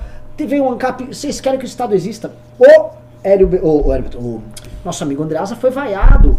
E foi alvo de ataques em rede social porque ele foi no, no- na LibertyCon, que foi um evento bacana. Mas ele defendeu a democracia.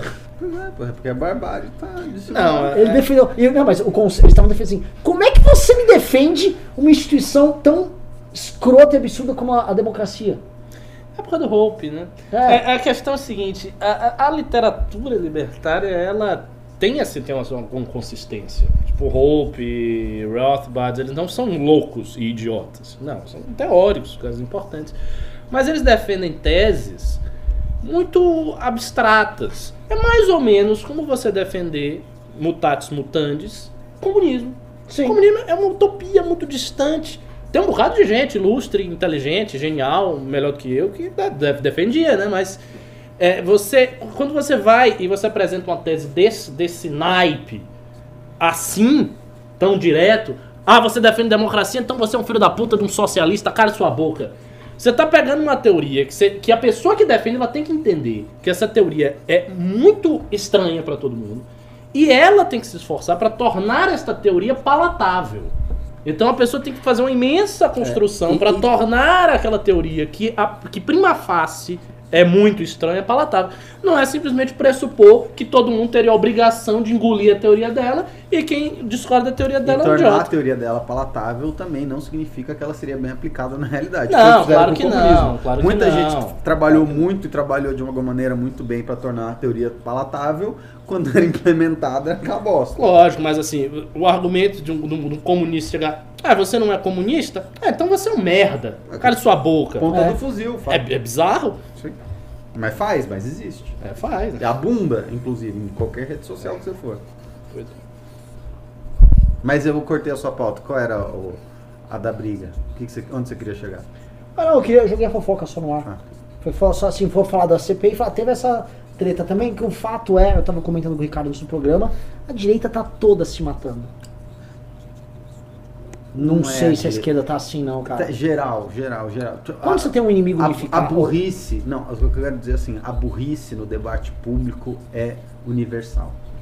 Eu não sei não, cara. É, tem gradações da burrice. Você acha? A burrice é universal, mas a burrice tem etapas, a burrice tem níveis.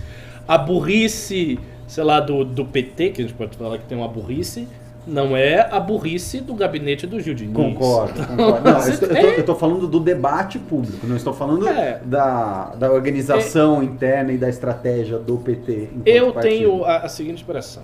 A, a esquerda briga muito e tal. Mas como a esquerda ela é mais antiga, ela vem de uma tradição já bem velha e, e contínua, ela não teve essa ruptura que houve na direita que começou agora, né, recentemente.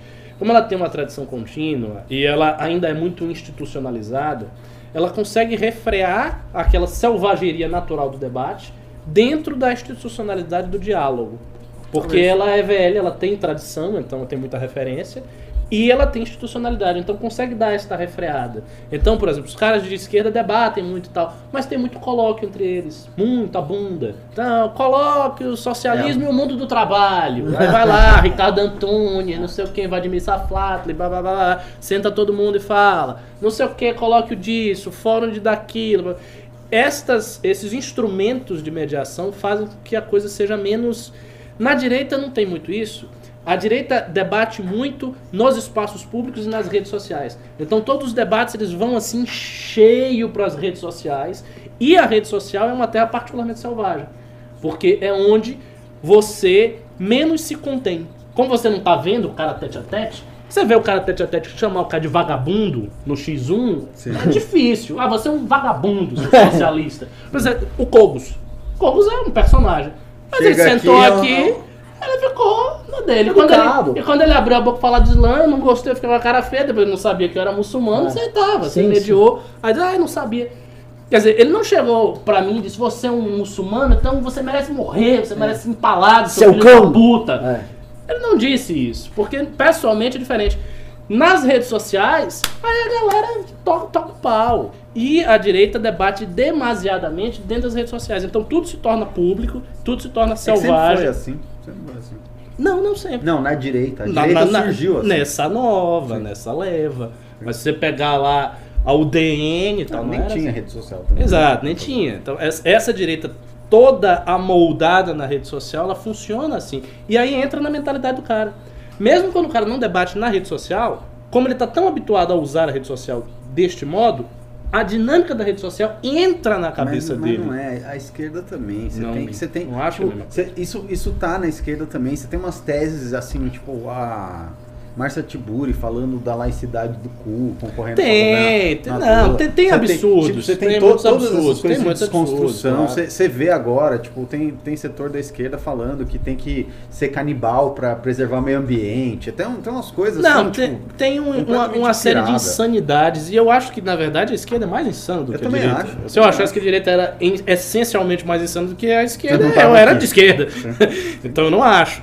Mas é, no debate, no diálogo, na troca de ideias, eles são mais discretos do que a, a direita. Eu acho. Eu acompanho assim algumas páginas de esquerda, tenho amigos de esquerda. Eu é um pouco diferente. É muito agressivo quando chega em algumas questões morais deles, como por exemplo que é o movimento negro, o movimento gay, eles fazem linchamentos virtuais semelhantes ao bolsonarismo. Fazem Se um cara muito, de esquerda, ele tem uma postura machista, aí ele chega lá e mete o linchamento.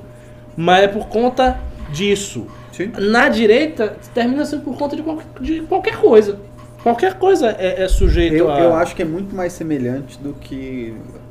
Pra mim, assim, do que você está colocando. Eu, eu concordo que existe algum grau de institucionalidade e os, o que eu acho que é diferente, e o ponto que eu acho que é diferente é assim, os entes grandes e formadores de opinião não lutam publicamente de força igual fazem na direita. Sim. Tipo assim, você não tem, por exemplo, que tem assim, o Alan dos Santos brigando com o Nando Moura. Você não tem, tipo, sei lá, o Freixo brigando com a, com a Jandira Fegali se xingando É.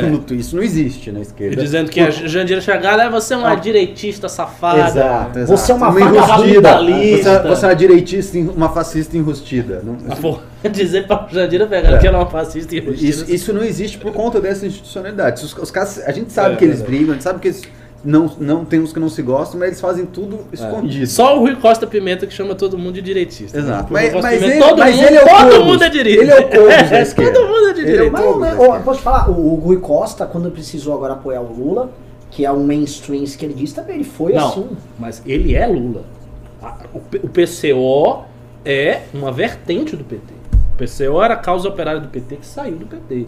Mas assim, ele é Lula, Lula, Lula, Lula. Ele acha que a pauta da esquerda deveria ser Lula. Lula mais Ponto. arma de fogo. E o golpe. golpe e Lula. Qual, é qual com golpe? ele. O nosso golpe ou eles fazendo um O deles? nosso golpe. O nosso. golpe. É, ele acha que o nosso golpe é a maior barbaridade do mundo. Eu odeio o MBL. Eu Ah, odeio que o MBL. legal, então ele não gosta mesmo da gente. Não! de- Odeia! Odeia o MBL. Ele acha o MBL escória da escória. Fascistoide horroroso que abriu o caminho pro fascista nato que é Bolsonaro. É isso mesmo. Então, E que com fascista tem que meter a porrada mesmo. E ele fala abertamente. Sim, e então, eles esse negócio do. PCO de bater, que bateu no MBL, ele fala, ele tem que bater mesmo. Porque quando dá uma, um baculejo, uma chapuletada, aí o fascista entende. Essa ele é. adora contar uma história.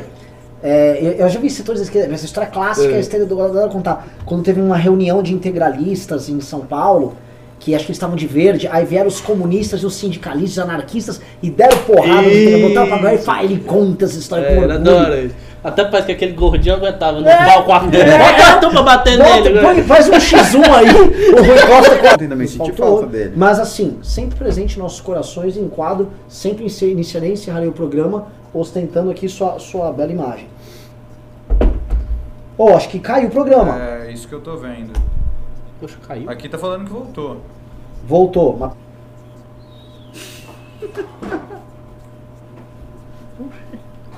Caramba. Cara, agora Tá ele tá começando a chamar a atenção, ele tá todo assim. Voltou? totalmente. Aqui Tá voltando. voltou, acho que voltou. Só calma aí. Se alguém tiver no Wi-Fi, sai do Wi-Fi da, Ah. da mesa. Qual é da mesa? É o hack. É, eu tô no Não, não MBL. sou, eu tô no MBL. Então beleza, vamos que vamos. Vai, caiu aí, perdemos 200 e poucas pessoas. Hum. Vamos lá. Ah, tá. Voltou aí, comenta aí. Elber Ramos, Pimbaço, 50 reais. Sugestão: no início ou final de cada vídeo do canal, vocês darem a opinião de vocês para uma enquete no site da Câmara Federal. O intuito é estimular mais pessoas a votar e pensar nas votações usando o pensamento liberal. Colocar, colocar também o link da enquete da descrição. Ele pimbou mais dois reais. Uma enquete diferente para cada vídeo. Pode ser, eu acho trabalhoso e eu acho aquelas enquetes do Senado Bem inúteis, bem né? inúteis, Ah, assim. Não sei se ninguém, ninguém tá ligando. Ninguém dá bola Não, uma, Os uma vez, senadores uma vez o pessoal aquilo... da CBM fez uma muito importante do aumento peniano pelo SUS. Vê se caiu de novo. Teve isso, a galera ficou assinando. Ó, aqui tá ao vivo. Tá ok aí? É, por enquanto sim. Tá, é o seguinte, o, o- ninguém dá bola pra isso aí. Lá no, assim, lá no Senado, cara, é um mundo particular, acho que eles nem sabem que existe essa enquete. Caiu de novo ou tá. Não, aqui tá ao vivo. Então o pessoal lá. tá comentando que voltou também. Vamos lá, vamos que Bora vamos. pro próximo. Turra G, 5 reais. Não se esqueça do ponto mais importante da crítica do carteiro. O Arthur estava de jeans e tênis. Isso não é atitude de parlamentar. Verdade. Absurdo, né? Cara tá de jeans e tênis. isso. Uma escória. Isso. É, eu, eu, eu gosto, eu acho que tem um, tem um ponto Tinha que estar com roupa de carteiro. que é amarelo e azul, cor Azul da e nossa amarelo. bandeira. Né? É verdade. Mas eu vi, eu vi ali ele muito focado nesse negócio da roupa, né? Ele fala também do Arthur é youtuber. É uma coisa que parece que in- incomoda ele ali. Ele um- Ui!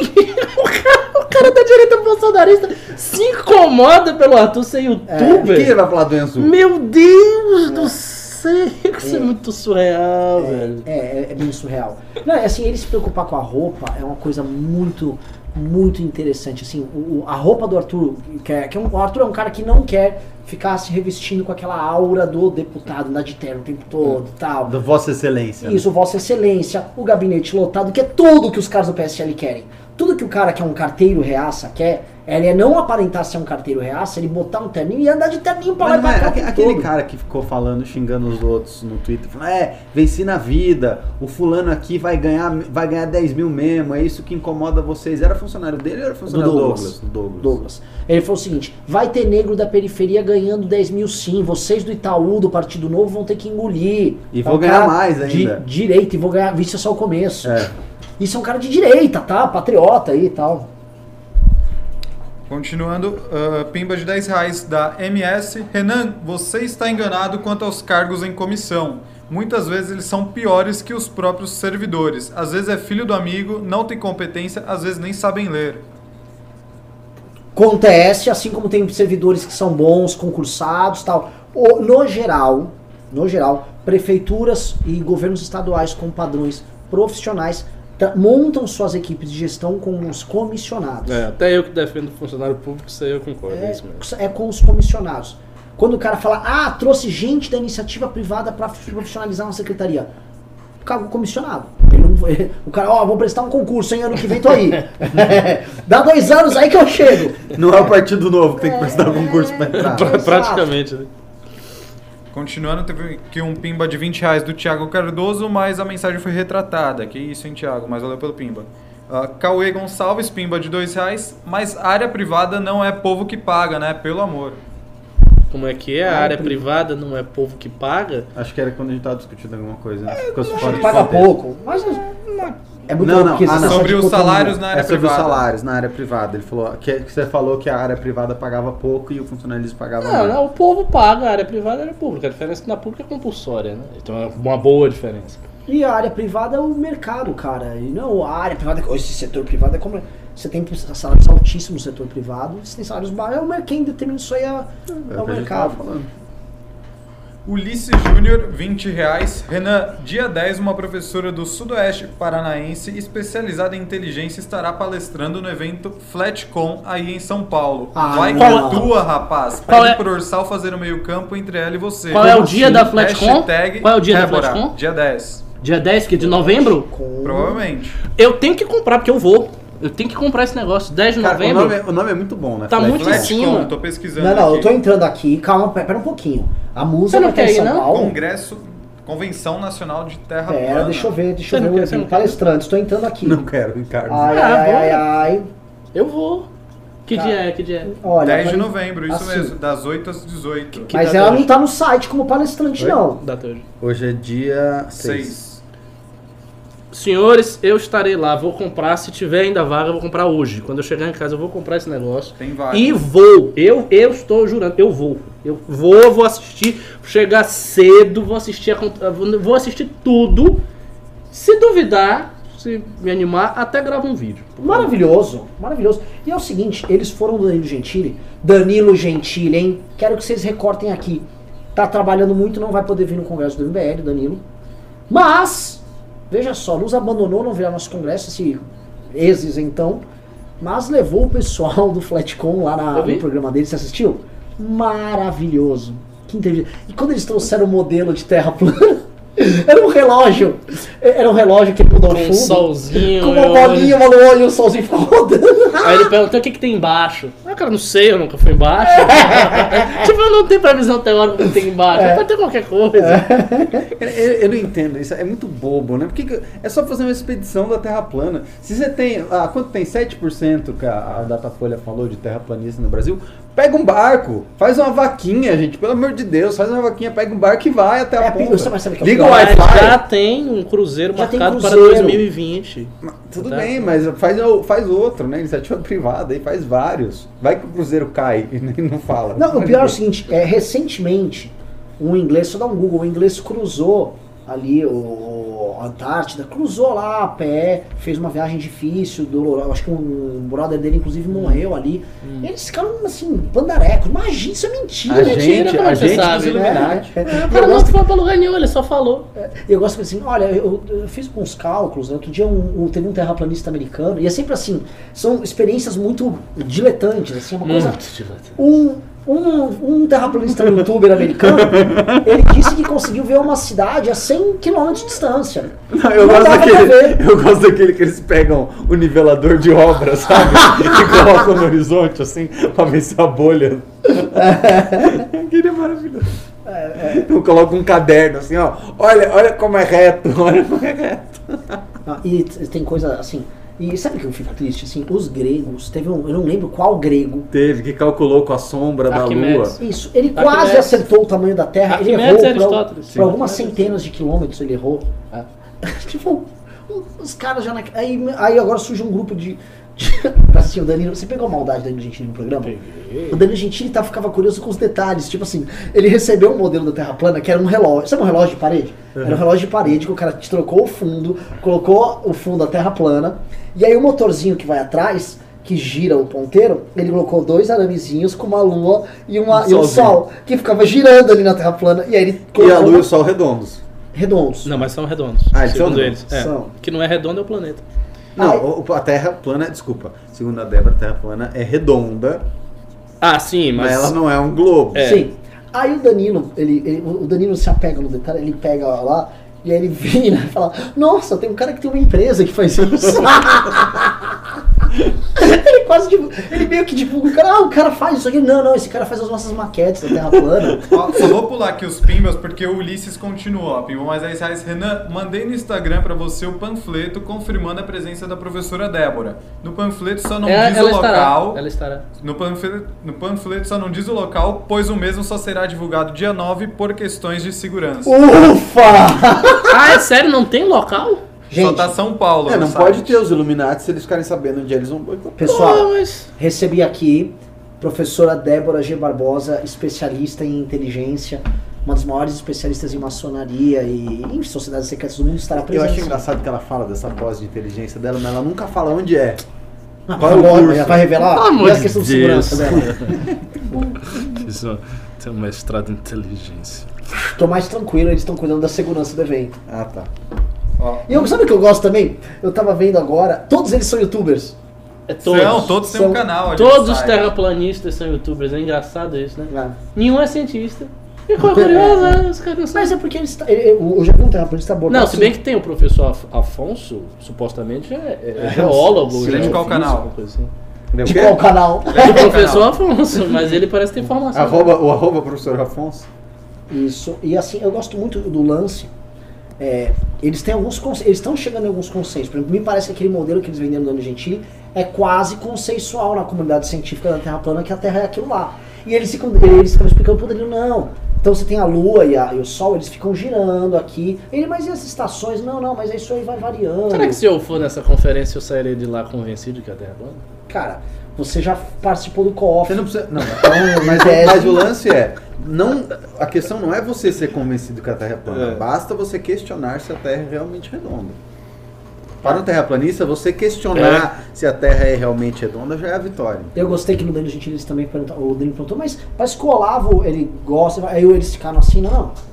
O Olavo, pô, o Olavo ele também faz questões pertinentes, ele acha que nós temos uma visão, que ele tem perguntas que, assim, o pessoal da, da bola lá não sabe responder, um cara falou, bola, o não. Só pessoal. que tinha um cara que tava mais pra dentro que ele tava animado, eu falei, não, não, o Olavo gosta. Ele tava tipo, o Olavo tá com a gente, porra. Só que ele não podia falar, então ele tentava acelerar e os outros estavam mais assim, não, o professor Olavo entende nossas divergências Ah, devem ser levadas em é. consideração. E aí, querem continuar? Por favor. Uh, deixa eu abrir os pimbas aqui que eu tava olhando o site da Flatcom. Também tô pensando em comprar.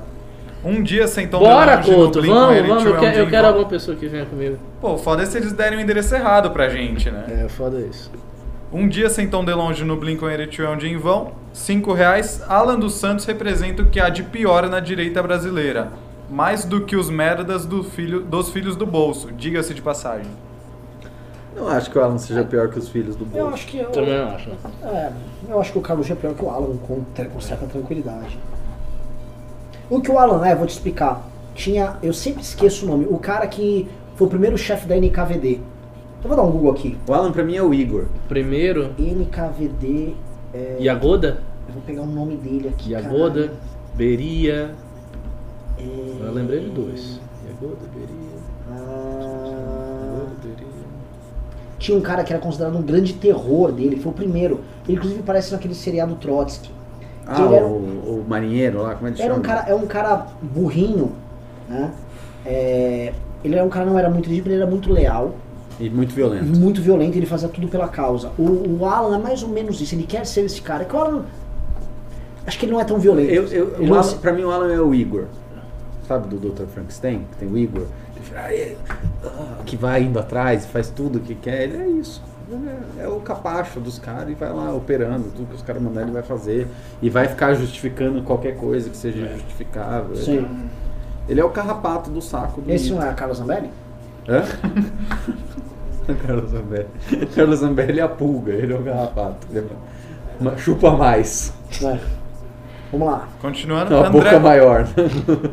André Musel, grande André Musel, 5 reais. O namorado da ex-mulher do William Bonner só queria saber da camisa. Frota queria saber de cu e a gengiva divulgar seu blog. E nós pagando esse circo. É isso aí. Me- melhor Isso aí, definição. né? Melhor é. definição.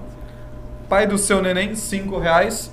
Vocês não acham que o David encurralou o Mamalan com alguns indícios do pavão misterioso? Mas o nível do- dos deputados é sofrível.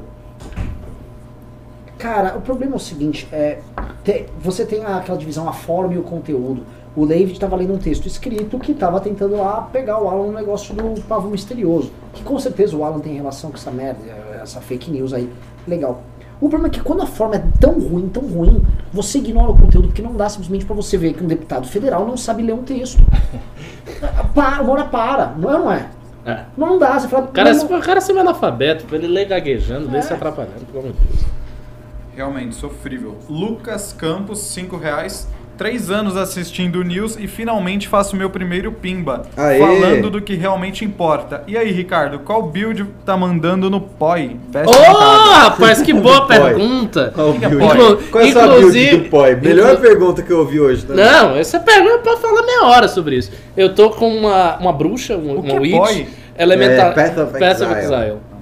Eu tô com uma bruxa, elementalist, ocultista, Blade Vortex. Blade Vortex com três Terraplanista? Herald, Herald of Ash, Ice e Thunder. Terraplanista ou não? É o jogo que eu é jogo. o Diablo, o clone de Diablo. Eu jogo esse jogo com muita Coringão seriedade, ganhou, porque 3 a qualquer, 2. qualquer atividade que eu me meto, eu começo a ficar meio paranoico. Eu sou um pouco assim. Aí eu começo a estudar tudo daquilo. Tipo, eu comecei a malhar um tempo, aí parei e tal, tô voltando agora com o Pedro. E eu conheço. Sei, sei montar treino, dieta, pô, tô- que eu fico agoniado. Aí eu comecei a jogar esse jogo. Esse jogo é muito bom. É, é, é a mesma estrutura do Diablo. É um action RPG de computador. Só que é mais complexo, é mais bem feito, o endgame é bom. E tô jogando essa parada. Então, sempre que tem um, te- um tempinho, um intervalo, quando eu sair daqui depois da minha aula, vou jogar um pouquinho. Mas tem PVP? Tem PVP. Você, como é que você tá Mas eu não, eu nunca joguei no PVP. Porque o PVP, assim, assim, tem duas, duas ligas. Tem o PVP de baixo level, que é acho que level 25 pra baixo, que eu já tô bem acima. A minha Witch tá com 76, level 76. E tem o aberto. No aberto só tem os caras de muito OP, muito fortes. Tem level Então máximo? Tem, 100. Quando eu chegar perto do 100, com Aí a- você vai, aí com a gir toda boa, eu vou pro PVP. Vou pro pau. MBL lá, representando. Bora É continuar. mais legal do que Dota. Pelas não- fotos aqui que eu vi, é a Dota. mesma coisa. Eu não gosto Não, do é, estilo de jogo, não tem nada é a ver. diferente. É diferente. É hack and slash esse aí, o É, Dota é MOBA. Exato. Continuando, pode continuar ou querem Por continuar favor. sobre isso? Vai? Ah, Se tiver mais me perguntas sobre isso, eu me animo. Rio do Abreu pimbou 10 reais. Ricardo, servidores têm estabilidade no emprego, sendo demitidos, segundo o artigo 41 da Constituição Federal, apenas em sentença judicial e processo administrativo ou insuficiência de desempenho, Isso. que aguarda a regula- regulamentação. Exato. Concordo. É exatamente isso mesmo. A questão é que esses processos administrativos, eles ah, não vão para lugar nenhum. morre não é Então essa, embora. essa possibilidade da insuficiência de desempenho, isto deve ser regulamentado pelo Paulo Guedes, É. e ele pode... Eu vejo, eu não estou, não sou contrário à proposta do Paulo Guedes, eu não li, eu não conheço os detalhes. Eu falei genericamente a respeito da estabilidade a- do servidor público. A questão da filiação partidária realmente não vai pra frente. Não, Não, não tem sentido. E Isso, isso é inconstitucional mesmo. Sim, sim. O cara não pode ter Mas você partido. não acha que ele tá botando um bode na sala ali? Tá, Tá tá, um é na um sala, problema. até porque existe. isso levanta esses debates, É, o, o que ele poderia fazer é, por exemplo, ah, evitar que a- o cara vá trabalhar caracterizado, né, do, do partido político, da filiação. Concordo. Isso, isso dá pra eu fazer, também acho que não né? pode. O cara chegar, "Ah, vou trabalhar agora aqui, camisa do PSDB. Não. Isso é um Tem, local tem- de trabalho. tem coisas que podem ser feitas. Agora, mandar o sujeito embora porque ele tem uma filiação partidária, não dá. Não pode. Claro não dá. Pai do seu neném pimbou 5 reais. Por que não aplicamos um pouco de seleção natural na direita? Chama essa gente barulhenta e pouco qualificada para um debate formal. O problema é que o debate você não tá- funciona como uma forma de qualificação. É um É, espetáculo que você dá palanque pra um retardado, inclusive, crescer. Exato. O, o debate não é assim, ah, a pessoa mais inteligente com melhores argumentos É. vence o debate. Não necessariamente. O debate pode ser, entre aspas, vencido por um cara que chega e diz que você é um bostinha, um comunista, dá risada na sua cara. É. Tem mil expedientes retóricos de você desestabilizar o adversário Sim. sem precisar dar uma argumentação boa. E as, as pessoas também elas querem ele. Se você, se uma pessoa não concorda com você, o cara é um bolsonarista, tá vindo um debate, tem um bolsonarista representando ela. Aí o Kim vai lá explicar algo complexo, aí o cara vira. você é um traidor! Ah! Falou na cara! Alguém precisa falar isso! Alguém Aclin. precisa falar! Ter Exatamente exatamente Devia ter um expediente de debate assim, só com onomatopeia. Deve ser direito. O cara vai. Ah! Uhum. Ah! Vai ganhar o debate. Vai ganhar. Não precisa nem argumentar. É isso aí. Rio do Abreu pimbou 5 reais. O prefeito não pode demitir o funcionário sem o devido processo legal, mesmo com o fim da estabilidade. Vide lei 8.112-1990 com ou sem estabilidade. Não, mas essa é a lei, é a lei que disciplina né? o funcionalismo público. Isso teria que ser alterado. Na verdade, um, conjunto de leis terá que ser alterado para isso passar. Thelma ML pimbou 2,99 dólares com um bonequinho se mexendo, balançando a mão e fist bump. 36. É legal esses emojis É, animados agora, isso. né? Eu gostei, eu vi um outro dia. Tá se mexendo lá. É? Pai do seu neném pimbou 5 reais. A internet caiu porque existem componentes nas vacinas que interferem no sinal do Wi-Fi. Isso é verdade. hein? Só um ponto. Que Ó, só quem não sentiu foi o ursinho ursal ali, hein? Ele concordou. Tá, Tá protegido. preparado. Luiz Otávio Mata Ô, pimbou. Ricardo, você vacinou sua filha? Claro. Hum, Absurdo, né? Já tem um vírus lá infectado nela pra comer o cérebro e torná-la esquerdista. Eu já vi. Eu Quando já ela vi... fizer 3 anos, ela vai começar a fumar maconha por causa das É, não, vacinas. detalhe, eu vi no Infowars que com a nanotecnologia nas vacinas Nada. já vão te instalar os robozinhos que vão estar medindo o que você está pensando e vão te influenciar. Nossa. É, já As era. Vespas! Isso acontece É. com as Vespas! Vai virar até bissexual e comunista. está com cara da Globo, hein? Da Globo. Luiz Otávio Mata pimbou 2 reais. MBL vai ajudar ativamente o Guedes com as MPs? O MBL ajuda ativamente o Guedes em tudo que interessa nas pautas boas dele. Isso é claro, e não à toa já defendemos. Inclusive, nós defendemos pautas como esta muito antes do Paulo Guedes ser ministro. Então, A questão é que ele precisa da ajuda do Jair Bolsonaro. É, é, o problema não é é, ajuda do não é MBL. ajuda do É, MBL o- o ta- que o- vai aprovar isso aí, O não. tamanho do MBL na Câmara é muito pequenininho. Se o MBL tivesse uma porra de uma bancada de 30 deputados, dava pra fazer, mas não tem. Infelizmente. Uh, Estela V pimbou 5 reais. Agora o Fred não tá mais aparecendo no programa? KKKK. Segunda e sexta, é o Fred. é. Uh, próximo É, gosto Tiago Fred, Cardoso pra pimbou 20 reais. Quero me retratar por divulgar fake news aqui ontem. Nem Honda nem L'Oreal estão fechando fábricas na Argentina por causa da eleição. Mas, em minha defesa, tenho, a- tenho que até o Twitter do presidente caiu na mesma fake news. Teve isso mesmo, né? É isso aí, Tiagão. O Twitter de qual presidente? Não, o Bolsonaro divulgou que a Honda. Ah, meu filho, mas Twitter do presidente é o que mais tem fake news É. ali. Que é uma péssima fonte de informação.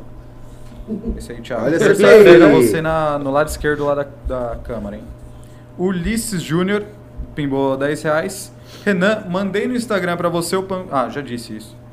F3 Silveira TV pimbou 10 reais e não disse nada. Luiz Otávio Mata pimbou mais 2 reais. Não declarar Bitcoin será crime hediondo pelo PL do Novo. O quê? Hã? É isso mesmo. Não declarar Bitcoin será crime hediondo pelo PL do Novo. Não sei se é verdade, mas é o que ele P- disse. qual PL é esse? Que PL? Comenta E- aí, e Luiz, Como não é declarar PL? Bitcoin vai ser crime de E de Não quem é é? possível que eles estão fazendo isso. Ah, próximo pimba. Custa me acreditar. Também não. F3 Silveira TV pimbou 10 reais. Sou coordenador aqui no Rio Grande do Norte. Semana que vem, na quarta, estarei em Sampa para o Congresso Nacional. Deixa eu fazer o news com vocês? Quem? F3 Silveira TV, Rio Grande do Norte. Eu só saber quem é você, né? É, Se você é for bom saber, você pode, você pode ser é um prazer. louco, né? Mas o espero que Alan não. Santos. Ah, velho do MBL, qual o cavaleiro de ouro de cada um dos três? Hum, Meu de Libra. Mas por quê? Deixa eu entender, por causa do signo? O meu seria o cano de aquário. Eu, eu acho- eu, eu sou Eu acho de, que é a eu identificação sou de Libra. né? É, eu sou de Libra, mas eu acho que ele. é- Eu gosto dele velhinho roxo, assim, daí. lá e- de Libra, de Libra é foda. Ele é bom mesmo, né? Eu gosto, eu gosto. Deixa eu né? ver o- um que eu goste, cara. Qual que você gosta aí, cara? Eu? Eu tenho dois. Eu tenho Mu e Chaka. O Mu é legal. Ah, são, eles são a sua cara, né? Eles são mais É, é, é. é. Tá. E o Mu é do meu signo, que eu sou ariano. Eu gosto do Saga. Saga é foda. Não é porque é Foda, sabe? Qual é o saga do o Saga de Serpente? Gêmeos. Gêmeos, Gêmeos. Ah, o mestre do vilãozão, O santuário. do, o do meu, o do meu signo é o Camus, ele é um dos quatro mais fracos. Os mais fracos, vamos lá, o Afrodite de Peixes, o Máscara da Morte, muito fraco. Muito fraco. O Touro, o brasileiro, Aldebaran, Aldebaran. fraquíssimo. Você não vai destruir a minha postura. É, Você é. lembra disso? A postura que Eu não vou mover. Mas ele, ele deu a lição da bainha que você adora. Do, não, foi a Marin que deu. Foi a Marinho que deu. Mas ele, ele dá de novo, não é? Eu acho que ele avisa que assim, É. você, quando você fica imóvel, você fica mais poderoso e tal. Mas a Marin, Que ela, quebra o chifre. ela é cima da lança, né? É, mas foi muito. Aquilo, a- a- a- Quais a- são os mais fortes? O mais forte são O Chaka. o, o, Saga. Saga, o, o Shaka, o Saga, talvez o Mu. E o de Libra talvez venha. Aí é o quarteto mais forte. Aí depois vem. O Sagitário nunca souberam medir direito qual é a real força Aí dele. vem a Iore. O Aioria, que é o irmão dele, o Shura, é um Shura. cavaleiro forte. Shura Leão, né? E Shura é o de Capricórnio. Capricórnio. Qual é o de leão? E o de, ver, Ares, Touro, Gêmeos, Câncer, Leão, Virgem, Libra, Escorpião. Talvez o Miro do Escorpião. É, Isso. é. E aí os quatro mais Que é o fracos. da agulha escarlate, da né? agulha escarlate. Ah, os quatro mais fracos, E o de claramente. virgem? O de virgem era forte. Não, né? então, Chakra, chakra. chakra. É um dos, um dos quatro mais fortes. Que ele vai... Dá pra dividir em, em três blocos de quatro. O Virgem, Gêmeos, eh, Libra e Ares. Aí desce no bloco de baixo intermediário. Capricórnio, Leão, eh, Sagitário e Escorpião. Escorpião. E os quatro mais fracos. Peixes, Aquário, Touro. Câncer e Touro. É isso. Agora eu gosto do poder do de aquário, aquele negócio de congelar e fazer o bloco de gelo e botar a pessoa dentro. Eu acho que... Mas você não acha que você jamais poderia ter um. um- eu penso nisso, eu já tentei. É. é, quando era criança, você nunca vai ter um vilão ou um herói majoritário com poder congelante. É, nunca tem, quê? né? E nem tem não sei ah, Porque não é- parece poder- sem graça. Que é um lá, poder sei. específico, é como se fosse um poder acessório. É. Tipo, por exemplo, o poder do Chaka, cara, ele manda você pros sete cantos do inferno e anda com o olho fechado. É um poder muito pica.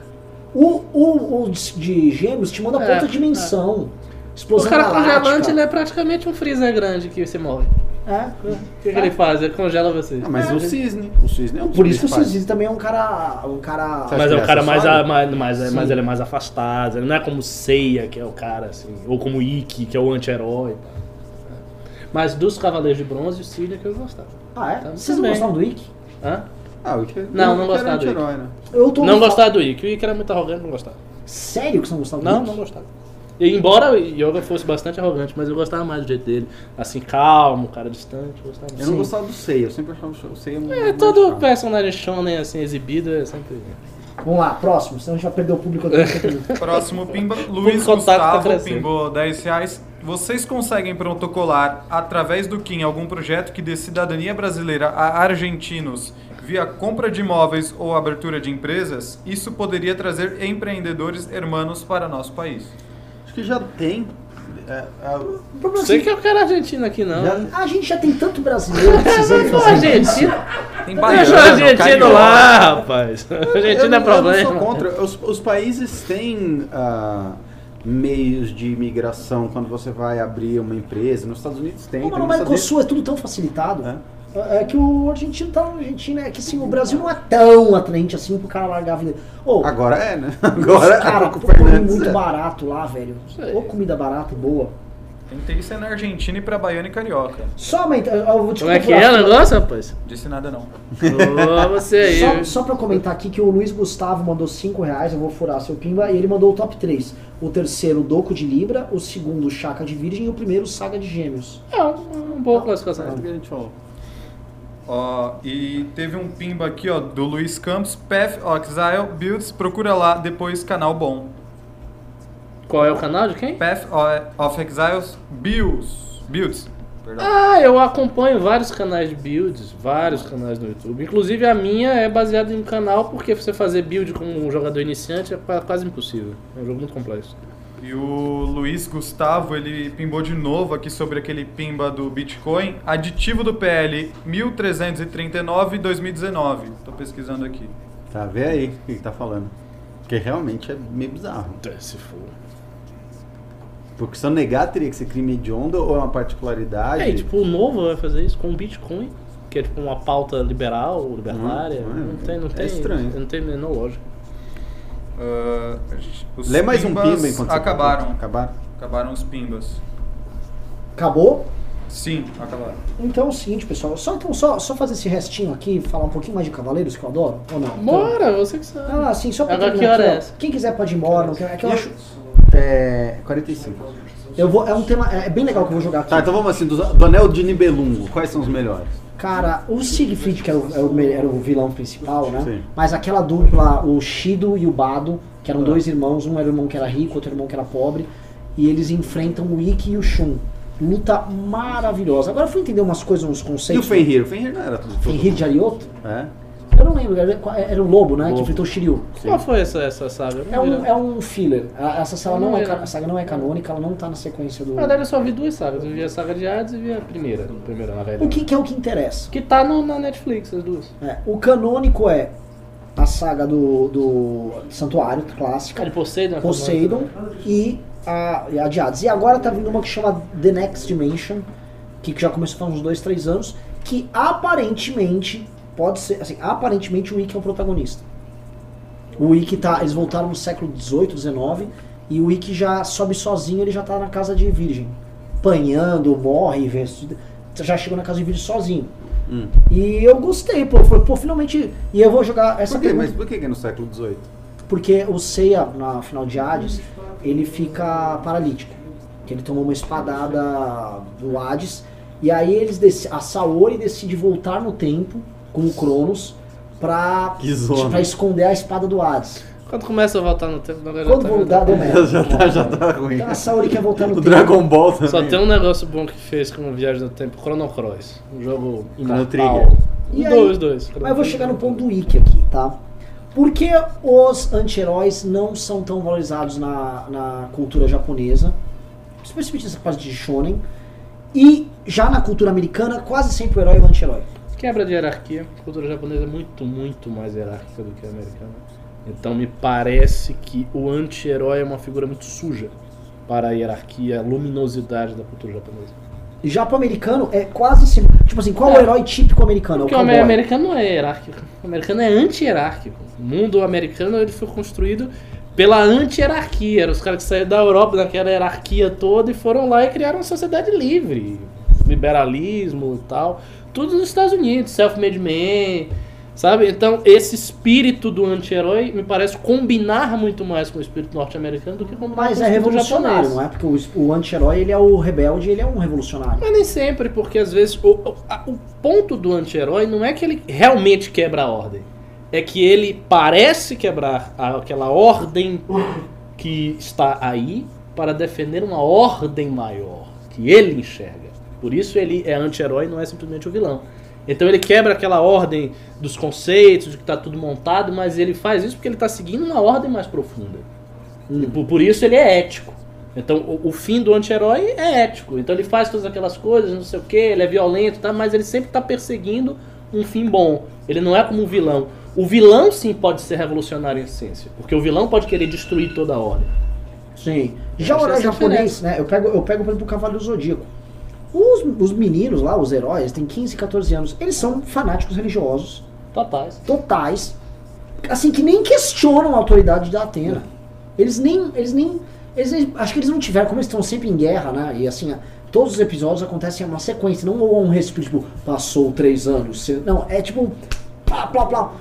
Os caras nunca pararam pra respirar. Pra que, que serve a Atena?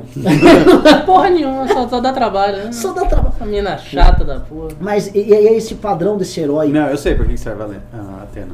Pra conter o derretimento das calotas polares, segundo No, na, sa pelo na saga naquela saga. Ela né? fica lá impedindo que as calotas polares derretam. É Ela sério? Contra o aquecimento global. Mas não era a Greta Thunberg? Pois é, a Atena fez primeiro.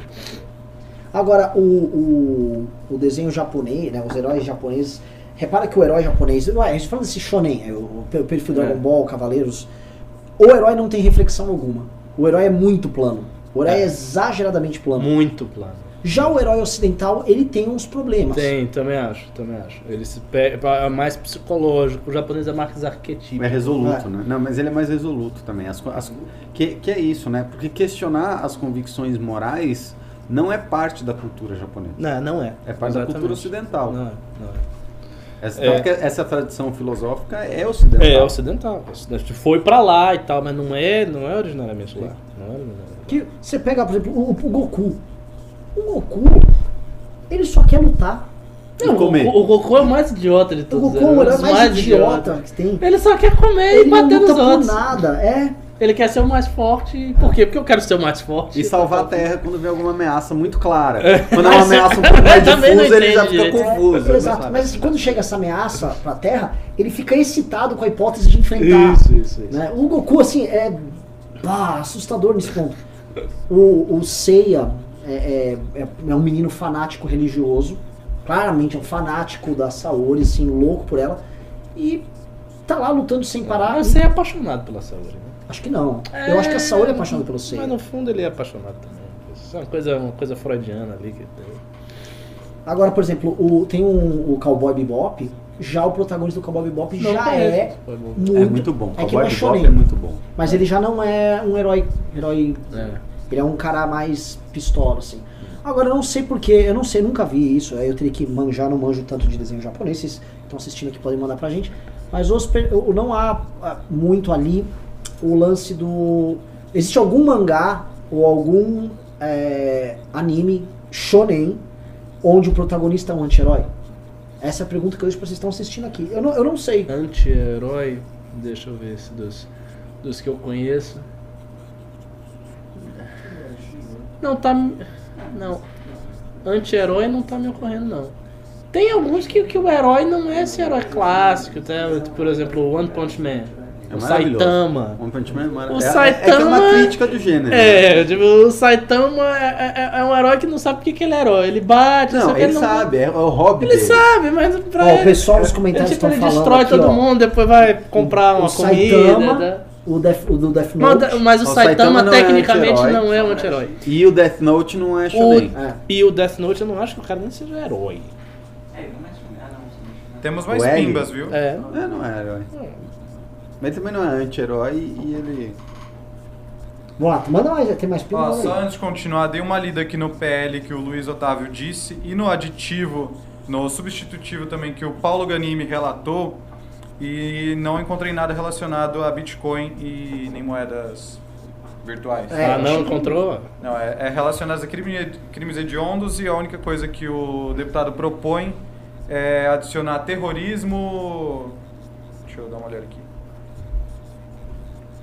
Terrorismo. É, adicionar terrorismo, crimes de tortura e tráfico de drogas aos crimes hediondos. É, não, não tem nada a ver com Bitcoin. Ah, eu posso ter visto alguma coisa errada, qualquer coisa, corrija aí, Luiz Otávio, mas é isso, por enquanto. Ah, Luiz Gustavo pimbou 5 reais, ah, já disse isso, o Renan já foi. Rafael Morse, 2 reais. Chupa Heitor, perdeu pro Pedro de primeira. Continua aqui, ó, Rafael Morse, mais 5 reais. Pedro, Meu tá signo jogando? é peixes, morria de vergonha do Afrodite. Ele- Puta ele que pariu, o Wiki é o mais foda. O jogo novo do LoL lá, de turn-based, eu fui jogar e ganhei de primeira, assim, no, no PVP, já fiquei em primeiro Dele? lugar. Não, no- porque é, acho que são oito players jogando. Ah. né? Ele E continua aqui, ó. É, você é um talento nato pro LoL? Deve ser. deve Então ser. você, daqui a pouco você pode. Virar streamer. É, Olha, ele continua, ó, tá falando merda aí, Renan. Next Dimension não tem nada a ver com Ikki protagonista. E esse mangá tá suspenso há mais de um ano. Continua ainda, mais dois reais. Na real, a história... O que, que é CDZ? Do Cavaleiros Cavaleiros. É uma bosta, tá bem fora mas a hein? gente ama. É uma assim, bosta? É, o lance Mas a seguinte, gente eu, vou, ama. eu vou comentar um negócio. Ah, o mangá, bosta. É meio novelão, vai. o mangá, ele é muito simplista.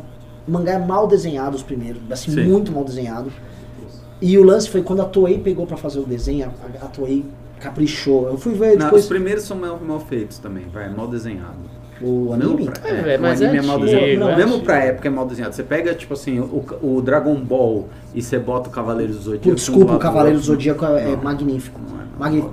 Tanto que assim, eu fui As atrás perspectivas dos personagens, o rosto, aquele rosto é torto, tipo, a mão, assim, o ponto de fuga tá errado. É mal feito, Ah, desculpa. bom, desses é, desenhos. é mal é- feito. O que eu gostava mesmo que eu já assisti várias vezes é Street Fighter 2. Muito O desenho. bem Este feito. desenho é maravilhoso. Puta que pariu, passava no SBT. Ei, Puta Não, que tinha que três aquele combate clássico que o Ryu ba- lutando contra o. O Ken dominado? sem, não, sem, Não, sa- Ken- sem saber que É, é o outro. Que eles estão aí. dentro de uma caverna. nós- que Mas o melhor combate de sentidos. Street Fighter 2, sem dúvida, é entre Vega e Ken. Maravilhoso. Eu, eu assisti essa. Violentíssimo, com a música Com a tensa, Chun-Li sombrio, com a. Chun-Li. A Chun-Li era o Nossa, objeto eu ali fiquei desejo- arrepiado só de você falar. Eu assisti É isso aí. pesado isso aí. Eu tinha, em 1996, eu tinha 12 anos, eu tava em Poços de Caldas, Eu não lembro. assistindo. Era forte De manhã, era criança, domingo que passava. Era forte pra criança. Caralho, assim, que episódio, cara. Que luta. Eles Com o tavam- bison lá, dando risada. Game Master! Ele adorou o Game Master. É, Game Master, ele é muito bom. Ah, Se não me engano, caiu uma gota de sangue na cara de alguém, assim. Temos aí- mais pimbas sobre isso, hein? Manda, Tem manda. bastante gente falando sobre isso. Underlay Pastrello, 5 reais. Os heróis japoneses de mangá e anime são baseados nos preceitos dos, do shintoísmo. É, é o bem contra o mal no conceito mais puro. O velho Dembele continua aqui, ó, 20 Boa reais. colocação. O cavaleiro mais próximo dos Maves sou eu, Cha- Chaka de Virgem. Pai do seu neném, 5 reais. Não entendi esse ponto do anti-herói. Em quase todo RPG japonês, o último chefe é um deus que aprisiona a humanidade. Breath of Fire, of Fire Final Fantasy e. Vou continuar aqui, ó, os outros pimbas. Rafael Morse, 2 reais. Renan de Virgem, Cavaleiro Mais Longe do Cruzo. Querem falar alguma coisa? Não, vamos lá, eu entendi esse negócio do anti-herói que ele colocou aí. É, não, Ele, porque eu o que pessoal você tá confundindo o anti-herói com o vilão. com a coisa gnóstica. É, o vilão não é o anti-herói. O- O o- anti-herói, ele é herói. É, o, na verdade, na o. Final Fantasy é muito gnóstico, é isso mesmo. Sempre você tem um, um deus mau lá que vai lá e engana todo mundo. Os japoneses têm problemas com deuses. Sérios problemas. Tem Porque eles, vários são shinto- porque eles deuses. são shintoístas, né? A base é shintoísta. É, mas, Islã. é, mas o, Não, o- não. o- existe uma confusão quando a galera fala em anti-herói, conceitualmente as pessoas não sabem o que é anti-herói. O anti-herói, ele é um herói. É que ele não emula as características tradicionais do herói, porque o herói é um cara, ele é um soldado, ele é um cara que serve à ordem. Existe uma ordem Ele estabelecida. é, ele é nobre, ele é bom em todas Isso. as. O, assim, o herói clássico é o Superman. O Isso, Batman é o perfeito. anti-herói. Eu nem sei se o Batman é anti-herói, porque o Batman não é rebelde. Não, o, Ba- o Batman é um anti-herói. O Batman é um anti-herói no sentido que ele. Principalmente, tô falando Cavaleiro das Trevas. Tá, aquilo lá é um anti-herói. Batman tá, é um tá, anti-herói. Tá. O, Em, em oposição. Da, porque da DC é muito claro, assim. Superman é o herói, o Batman é Não, o. o Superman é um herói tipo, olímpico, ele é muito herói, ele é, ele é muito bem intencionado. Ele defende a ordem. Uma vez eu vi um comunista criticando o Superman e falei assim: ah, o Superman fica aí defendendo essa ordem estabelecida, né? o imperialismo. É, imperialismo e tal. Ó, Ai, ai. o Um cara, o Leonardo- Estado Máximo mandou: herói é o Goku e o Vegeta é o de- Exemplo aí clássico, simplão. Leonardo Guarizo Barbosa, pingou 10 reais. É aqui que faz a rachadinha do gabinete do Kim? É aqui mesmo, Pode mandar mandar. o dinheiro. Uh, Samuel Nunes, 5 reais. Vocês já assistiram Attack on Titan? Eu assisti, assisti. E, e, e é muito louco Tá.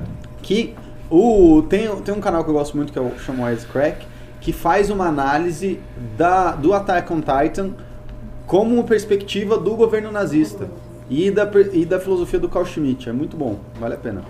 Uh, Luiz Gustavo, pingou 10 reais. Lógica dos Cavaleiros do Zodíaco. Shaka é um louro dos olhos azuis indiano. É a reencarnação do Buda. É o cavaleiro mais próximo do deus cristão.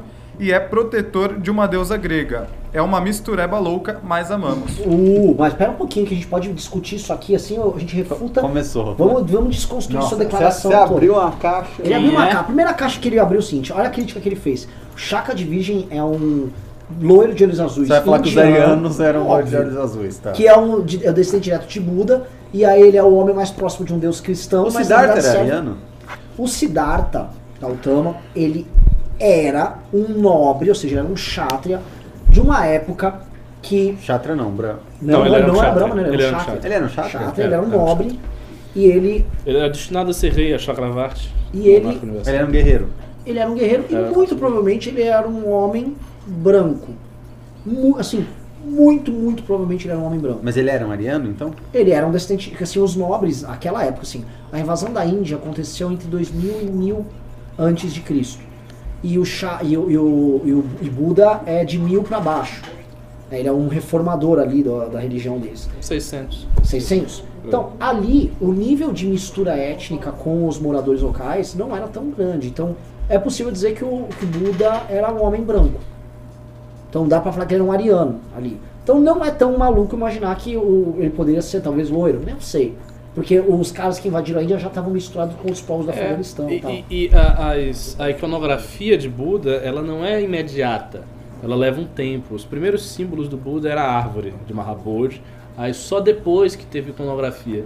E como toda iconografia de, de santos, figuras religiosas, varia de lugar para lugar. Você vai na Goa, na Índia, a iconografia de Jesus é um asiático. é, asiático. olha- Goa, eu não lembro de, de Olha dos puxado. Ah, mas é. A iconografia é velha. A iconografia é lá da época dos portugueses. Na China, Jesus aparece Mas- com o profeta Muhammad também. Mas, mas é, engra- Engraçado. é engraçado isso, né? Que vai, mas a do Buda varia muito. Muito. Tipo assim, o, o Buda chinês é completamente do, diferente do Buda indiano. É, O Buda chinês é gordo, careca, né? O- É. Não tem. Mas ali, a- o, o Buda gordo é uma fusão com a ideia chinesa que a gordura Da significa prosperidade. prosperidade. Porque o Buda não era gordo. Pela sese dele, é imposs- impossível ele ser gordo. Bom, eu tenho que ir. Ó, vamos encerrar o programa? Tá aqui, calma aí, pô. tem mais pimba. Caralho, Mas, mas eu tenho que sair. Eu- eu Até mais, au sim, revoir. Que isso, Rica? Ricardo. Rafael Morse pimbou dois reais. Pedro tá mais gordo que o Renato?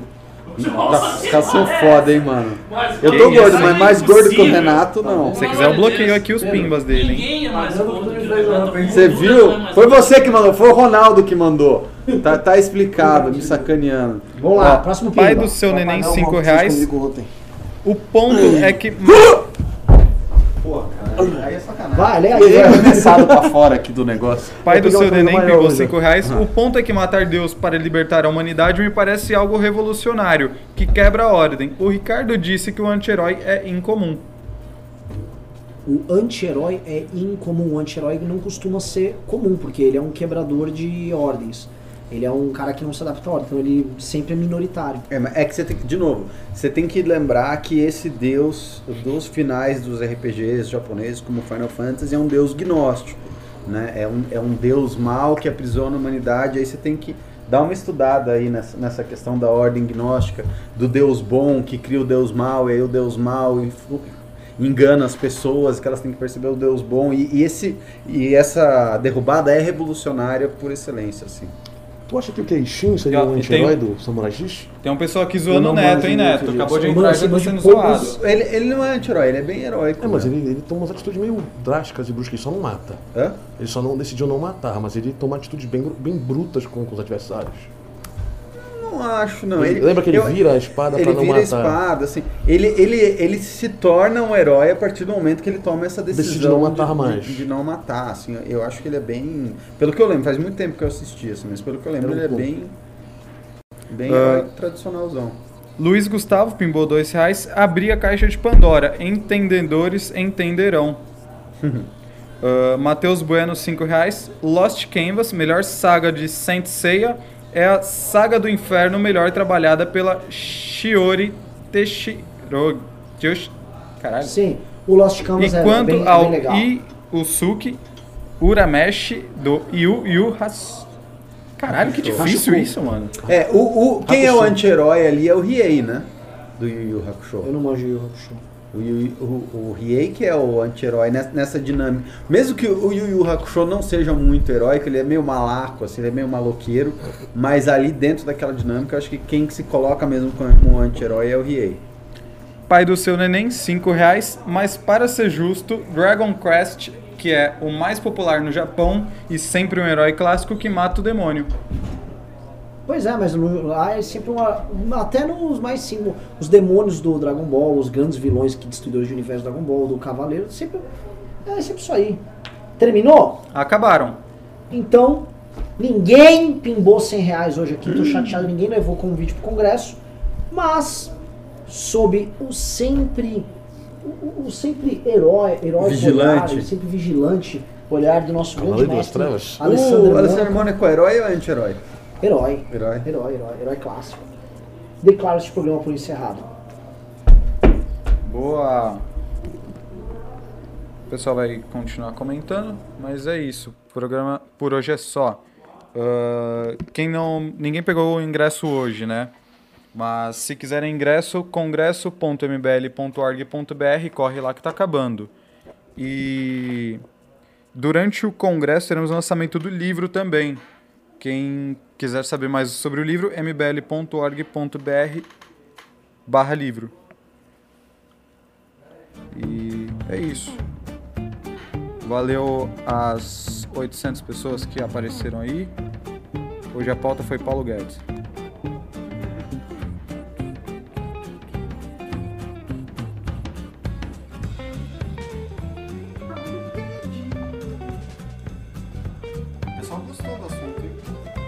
Bastante.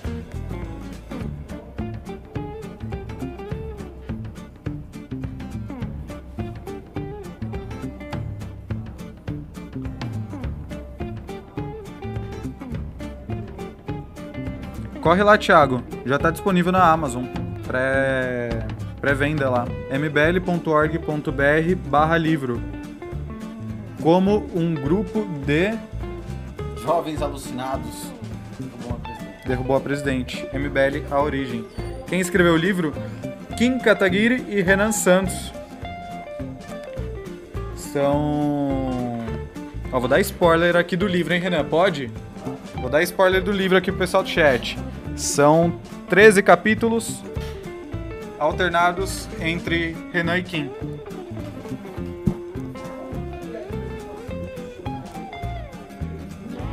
É, o Thiago Cardoso aqui já estava interessado no livro.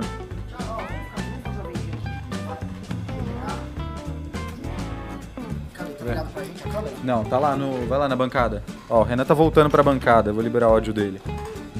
449 pessoas. Pessoal, isso aqui é tipo o filme da Marvel, né? Que depois dos créditos tem uma ceninha aqui. É o seguinte. Tem até musiquinha. Tô com o livro aqui, ó. Obviamente isso aqui é um caderno, né? Encadernado. Mas isso aqui é o conteúdo do livro que já está impresso, já está disponível para pré-venda. É o livro que conta a história do impeachment. Eu e o Kim vamos fazer turnê pela imprensa, vamos viajar pelo Brasil, vamos estar nas lojas, vamos palestrar. Mas eu preciso que vocês comprem essa bagaça. Por que precisam comprar esse livro? Quanto mais vocês comprarem, mais ele sobe nos rankings. Subindo nos rankings, ele vai estar nas melhores livrarias, em posições estratégicas.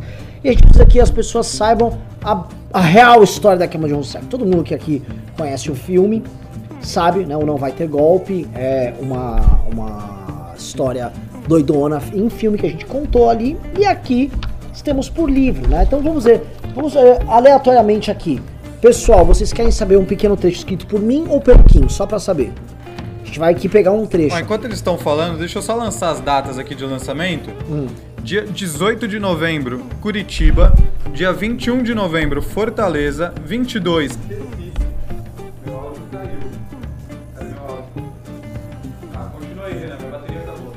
Ih, caramba, aí ninguém tá escrevendo nada aqui. Ó, pediram pra eu mandar texto do Kim, Renan, Kim, Renan. Não dá pra saber. Vocês querem um pedaço que eu leio um pedacinho aqui do trecho ah, relativo à marcha, ao acampamento, ao encontro com o Cunha, a primeira vez que o Kim encontrou eu. O que, que vocês querem?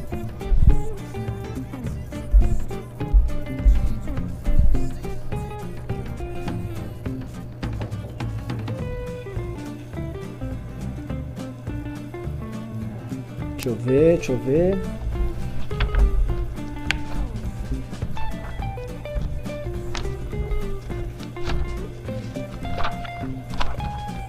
Pessoal quer saber do Cunha. Vamos lá.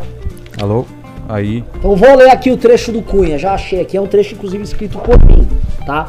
Está relatando a cena de quando nós chegamos ali na sala da presidência da Câmara dos Deputados para protocolar o pedido de impeachment, entramos na sala e estávamos aguardando a chegada do grande Cunha. Então vou ler aqui, ó, pequeno trecho aqui, ó. Tão logo o presidente da Câmara chegou, os flashes das câmaras dos jornalistas começaram a pipocar.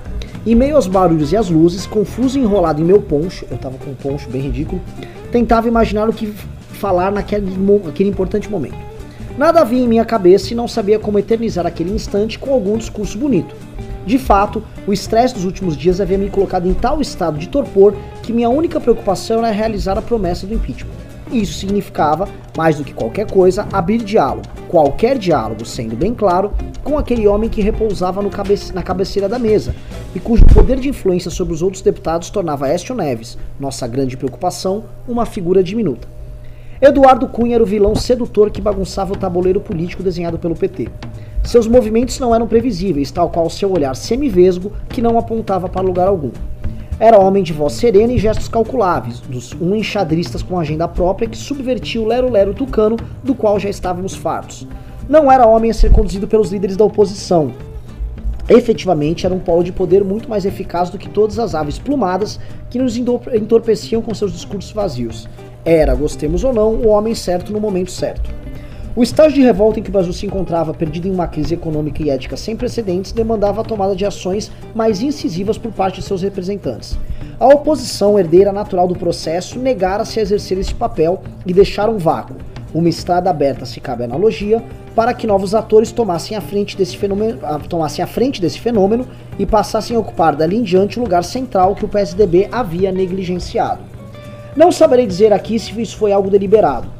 Creio honestamente que o oportunismo de seus líderes, somado à ojeriza pela classe média que os elegia, os fez adotar naturalmente uma distância segura de um processo que tinham medo de conduzir. O PSDB parasitara por décadas um eleitorado que nunca mereceu. Foi estar naquela sala para negociar diretamente com Eduardo Cunha representava pela primeira vez desde 2003 uma ruptura com o ente mediador que impedia a classe média de ser ela mesma, de agir por conta própria. Era um, bypass nos Fernando Henriques, José Serras e Federaldos Alckmin em sua conversa mole de social-democrata em pose para foto com um cafezinho nas campanhas eleitorais. Estávamos fartos daquela covardia, daquela covardia travestida de prudência. Estávamos fartos de saco cheio e confiantes em algo novo que pintava no país. E criamos, ainda que instintivamente, no diálogo com aquele estranho homem, cujo cérebro parecia operar em uma sintonia diferente de todos nós naquela sala. Pois era desta forma que quebraríamos dali em diante a hegemonia do tucanato sobre o Brasil azul, eternamente derrotado nas eleições presidenciais.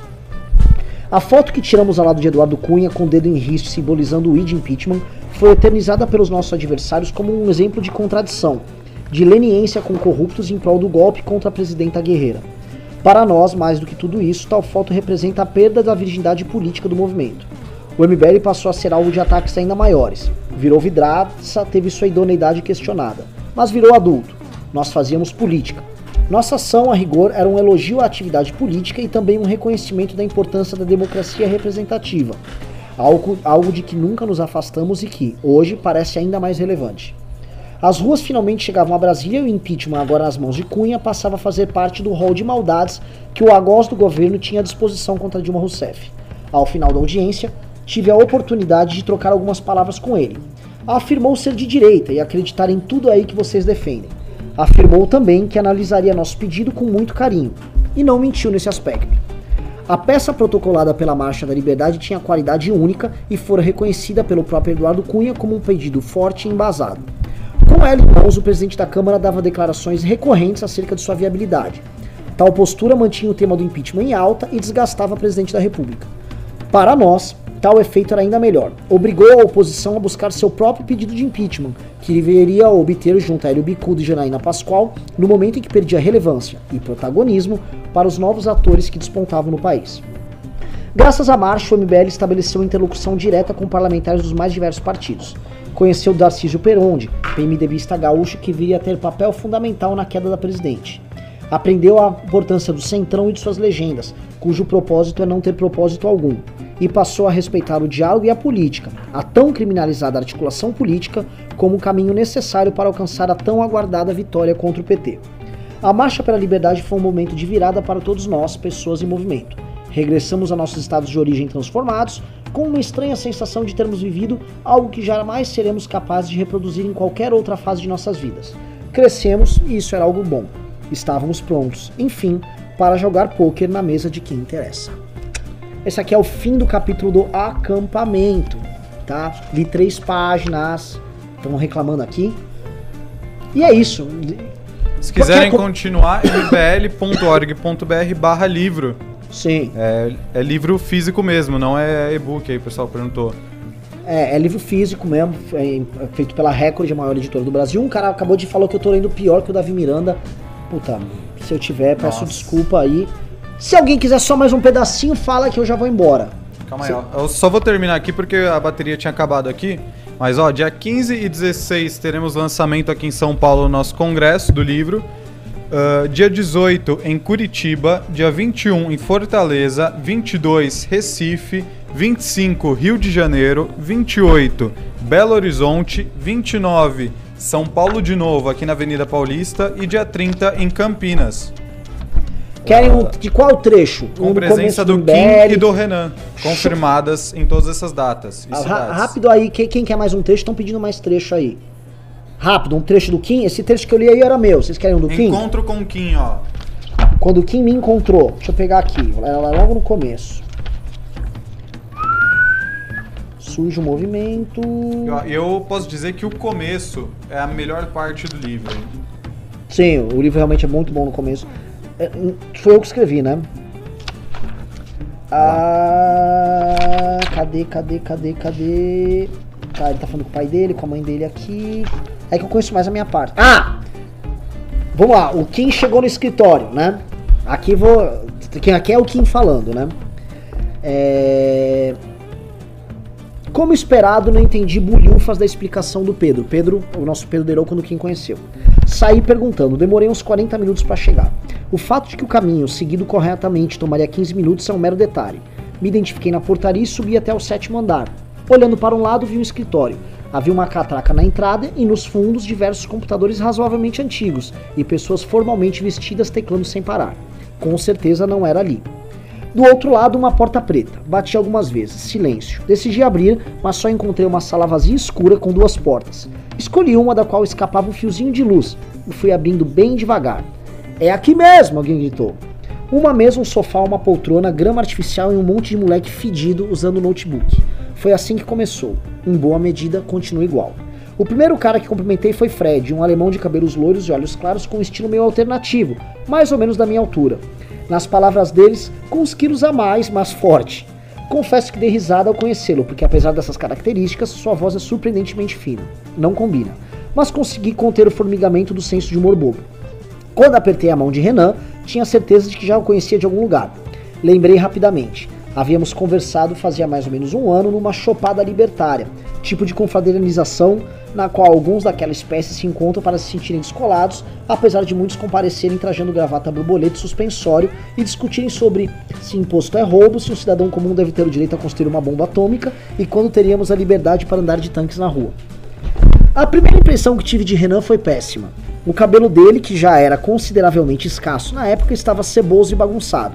Usava uma camisa jeans com os três primeiros botões abertos, o que, devido à sua similaridade genética com Tony Ramos, resultou em uma visão bem desagradável. Segurando um copo de cerveja na mão, com um jeito largado, meio vagabundo até, ele me falou um pouco sobre uma iniciativa de ativismo político que coordenava em Vinhedo. Um amigo em comum apresentou de maneira bem empolgada. Abre aspas. Esse cara é bom, ele faz política de verdade. Política é ir pra cima, botar a mão na lama. A imagem não agradou. Afinal, ele estava falando com um semi-japonês razoavelmente disciplinado, cujo conhecimento sobre ativismo político se resumia a memes no Facebook e vídeos no YouTube. Na época eu não tinha ideia de que fosse possível encostar na lama sem se sujar. Para mim, a política era uma espécie de ente metafísico, com engrenagens maquiavélicas que, corrente, que corrompe todos aqueles que se aproximam. A grande solução seria espalhar os ideais libertários pela internet, um suposto um ambiente supostamente mais neutro do que o da luta partidária, até que por meio do uso único e exclusivo da razão pura, derrotássemos todo tipo de mentalidade estatizante. Ingenuidade. Não tenho grandes lembranças dos momentos que cumprimentei Alexandre, Pedro e Calamari. Provavelmente porque não tinha havido quebra de expectativa, como com a voz do Fred, ou em uma experiência pregressa como com o Renan. Apesar disso, lembro que nesse dia Calamari me deu uma carona para casa. Eu morava em Santo André, ele em São Bernardo. É sempre engraçado vê-lo dirigir porque é praticamente um anão, e tanto mais à época porque seu carro era uma caminhonetona gigante. Era como um Power Ranger pilotando um Megazord. Acabou? Pois é, assim, eu dei um trechinho, assim, é o trecho que o Kim conta quando nos conheceu, né? O pessoal gostou, o que, que achou? Genial, o talento comentou. Thiago Cardoso, a cara do Kim. É, a cara do Kim, dá pra ver a diferença de estilos minha do Kim. Sim. É bem, é bem que o Kim é muito mais divertido e tal. Mas o meu estilo também tem meu charme, tem um somebody lovezinho. O meu estilo é mais irônico e o Kim é um humor mais direto. É? Sim, total. Ó, o Gabriel Moura top. O Exato. Exato. Island. Ó, querem comprar o livro? mbl.org.br barra livro. Quem for no nosso congresso vai comprar lá, físico e já autografado. Mua. Isso aí. Talento, já, já está disponível na pré-venda na Amazon. E se eu, é, semana que vem eles já começam a fazer o envio. Quer, encerra o programa ou querem o último trechinho aí? Pô, aí vão vazar o livro. Não, tô cagando.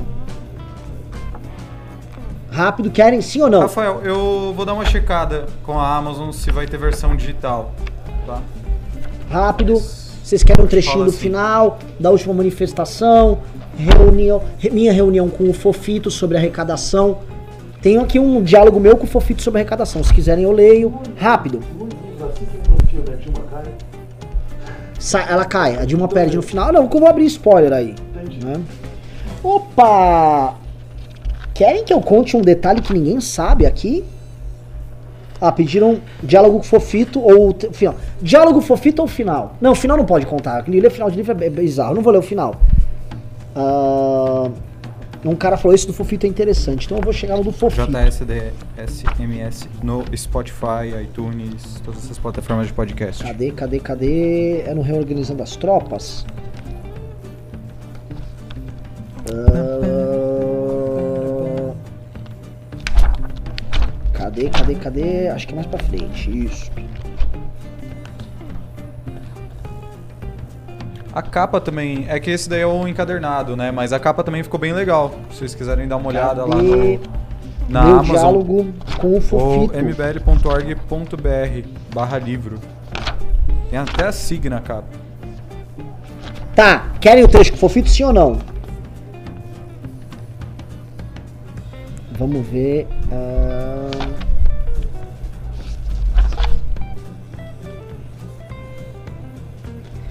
Vamos lá, último trechinho aí pra ler, porque vocês estão dormindo. Aqui.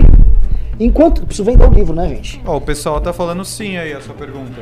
Qual a pergunta? Eu não lembro. Ah, é pra, se eu leio aqui. Então vamos lá. Enquanto balbuciava esses raciocínios todos. Ó, tava no começo de 2016, precisava de dinheiro pra pagar o resto das manifestações. Então vamos falar de grana e MBL, hein? Segura aí.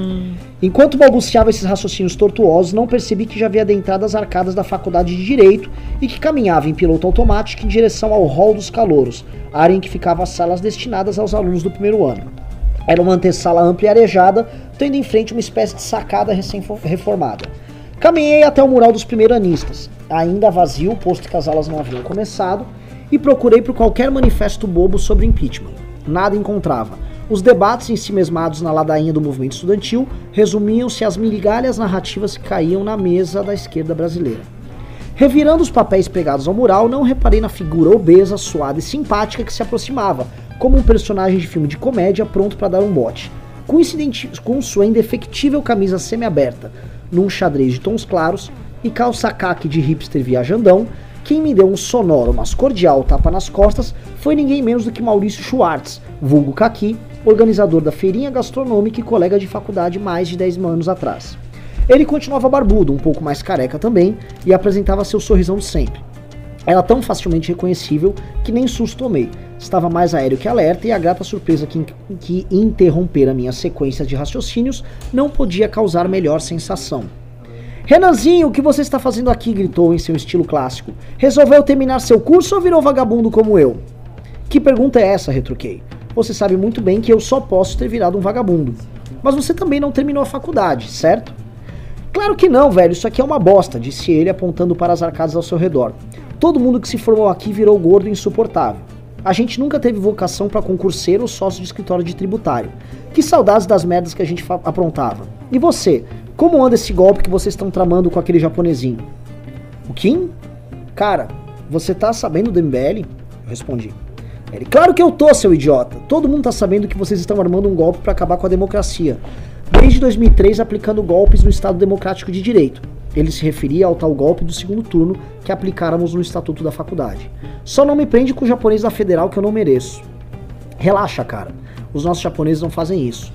É só o Kim mesmo, mas esse golpe tá foda, era mais fácil na época da faculdade. Era só imprimir uns cartazes, lembra? E falar, falar mal dos outros no porão. E não é a mesma coisa, respondeu ele, dando um tapa no meu ombro. No fundo, o jornalzinho equivale a esses memes que vocês mandam. Aliás, quem é aquele moleque briguento ali do seu grupo? Me chegou um vídeo dele no WhatsApp esses dias, dá uma olhada. Ele mostrou um vídeo de Holiday, uma versão no YouTube de seu primeiro discurso como convidado na Câmara dos Deputados. No filme, nosso nome mais polêmico falava como se adulto fosse uma sessão especial dedicada a movimentos sociais. Era solene e insolente como todo burguesinho de esquerda sonhava ser. Um trotskinho com seu Black Power em crescimento e terno cuidadosamente desalinhado. É impressionante como esse moleque fala, vocês criaram um monstro. Um não, uma legião, falei olhando para baixo. O Kim é muito foda também, e tem uma galera boa em outros estados. Tem um menino que apareceu na marcha do Ceará, acho que tinha coisa de 13 anos, chama-se Carmelo, se não me engano. Ele sabia de tudo sobre a crise política com 13 anos. Olha eu no livro elogiando essa figura, hein? Pelo menos eu sou honesto, não sou vagabundo é, cuspindo no prato que comeu. Você criou um exército, Renanzinho. Ele acentuava a letra O no final do meu nome. Tudo muito foda. Com 13 anos a gente estava batendo punheta. Eu nem isso. Acho que assistia Cavaleiros do Zodíaco ainda. Respondi. Resignado, caminhei de volta para as arcadas no que seria seguido por Kaki. Continuamos caminhando até a saída, onde demos de cara com alguns mendigos e advogados da velha guarda. Caminhamos até um café logo à frente para continuar a conversa. Querem que eu continue ou para aqui? Vamos lá. E como anda teu irmão envolvido nessa maluquice toda? Encontrei ele nos chefes na rua com aquela blogueirinha. Anda todo hipster, moleque.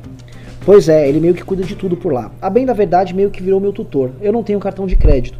Ando com esses trocados que ele me manda. Dá uma olhada. Abri a carteira com muitos cartões de visita e algumas cédulas mal ajambradas. É de dar dó, Renanzinho.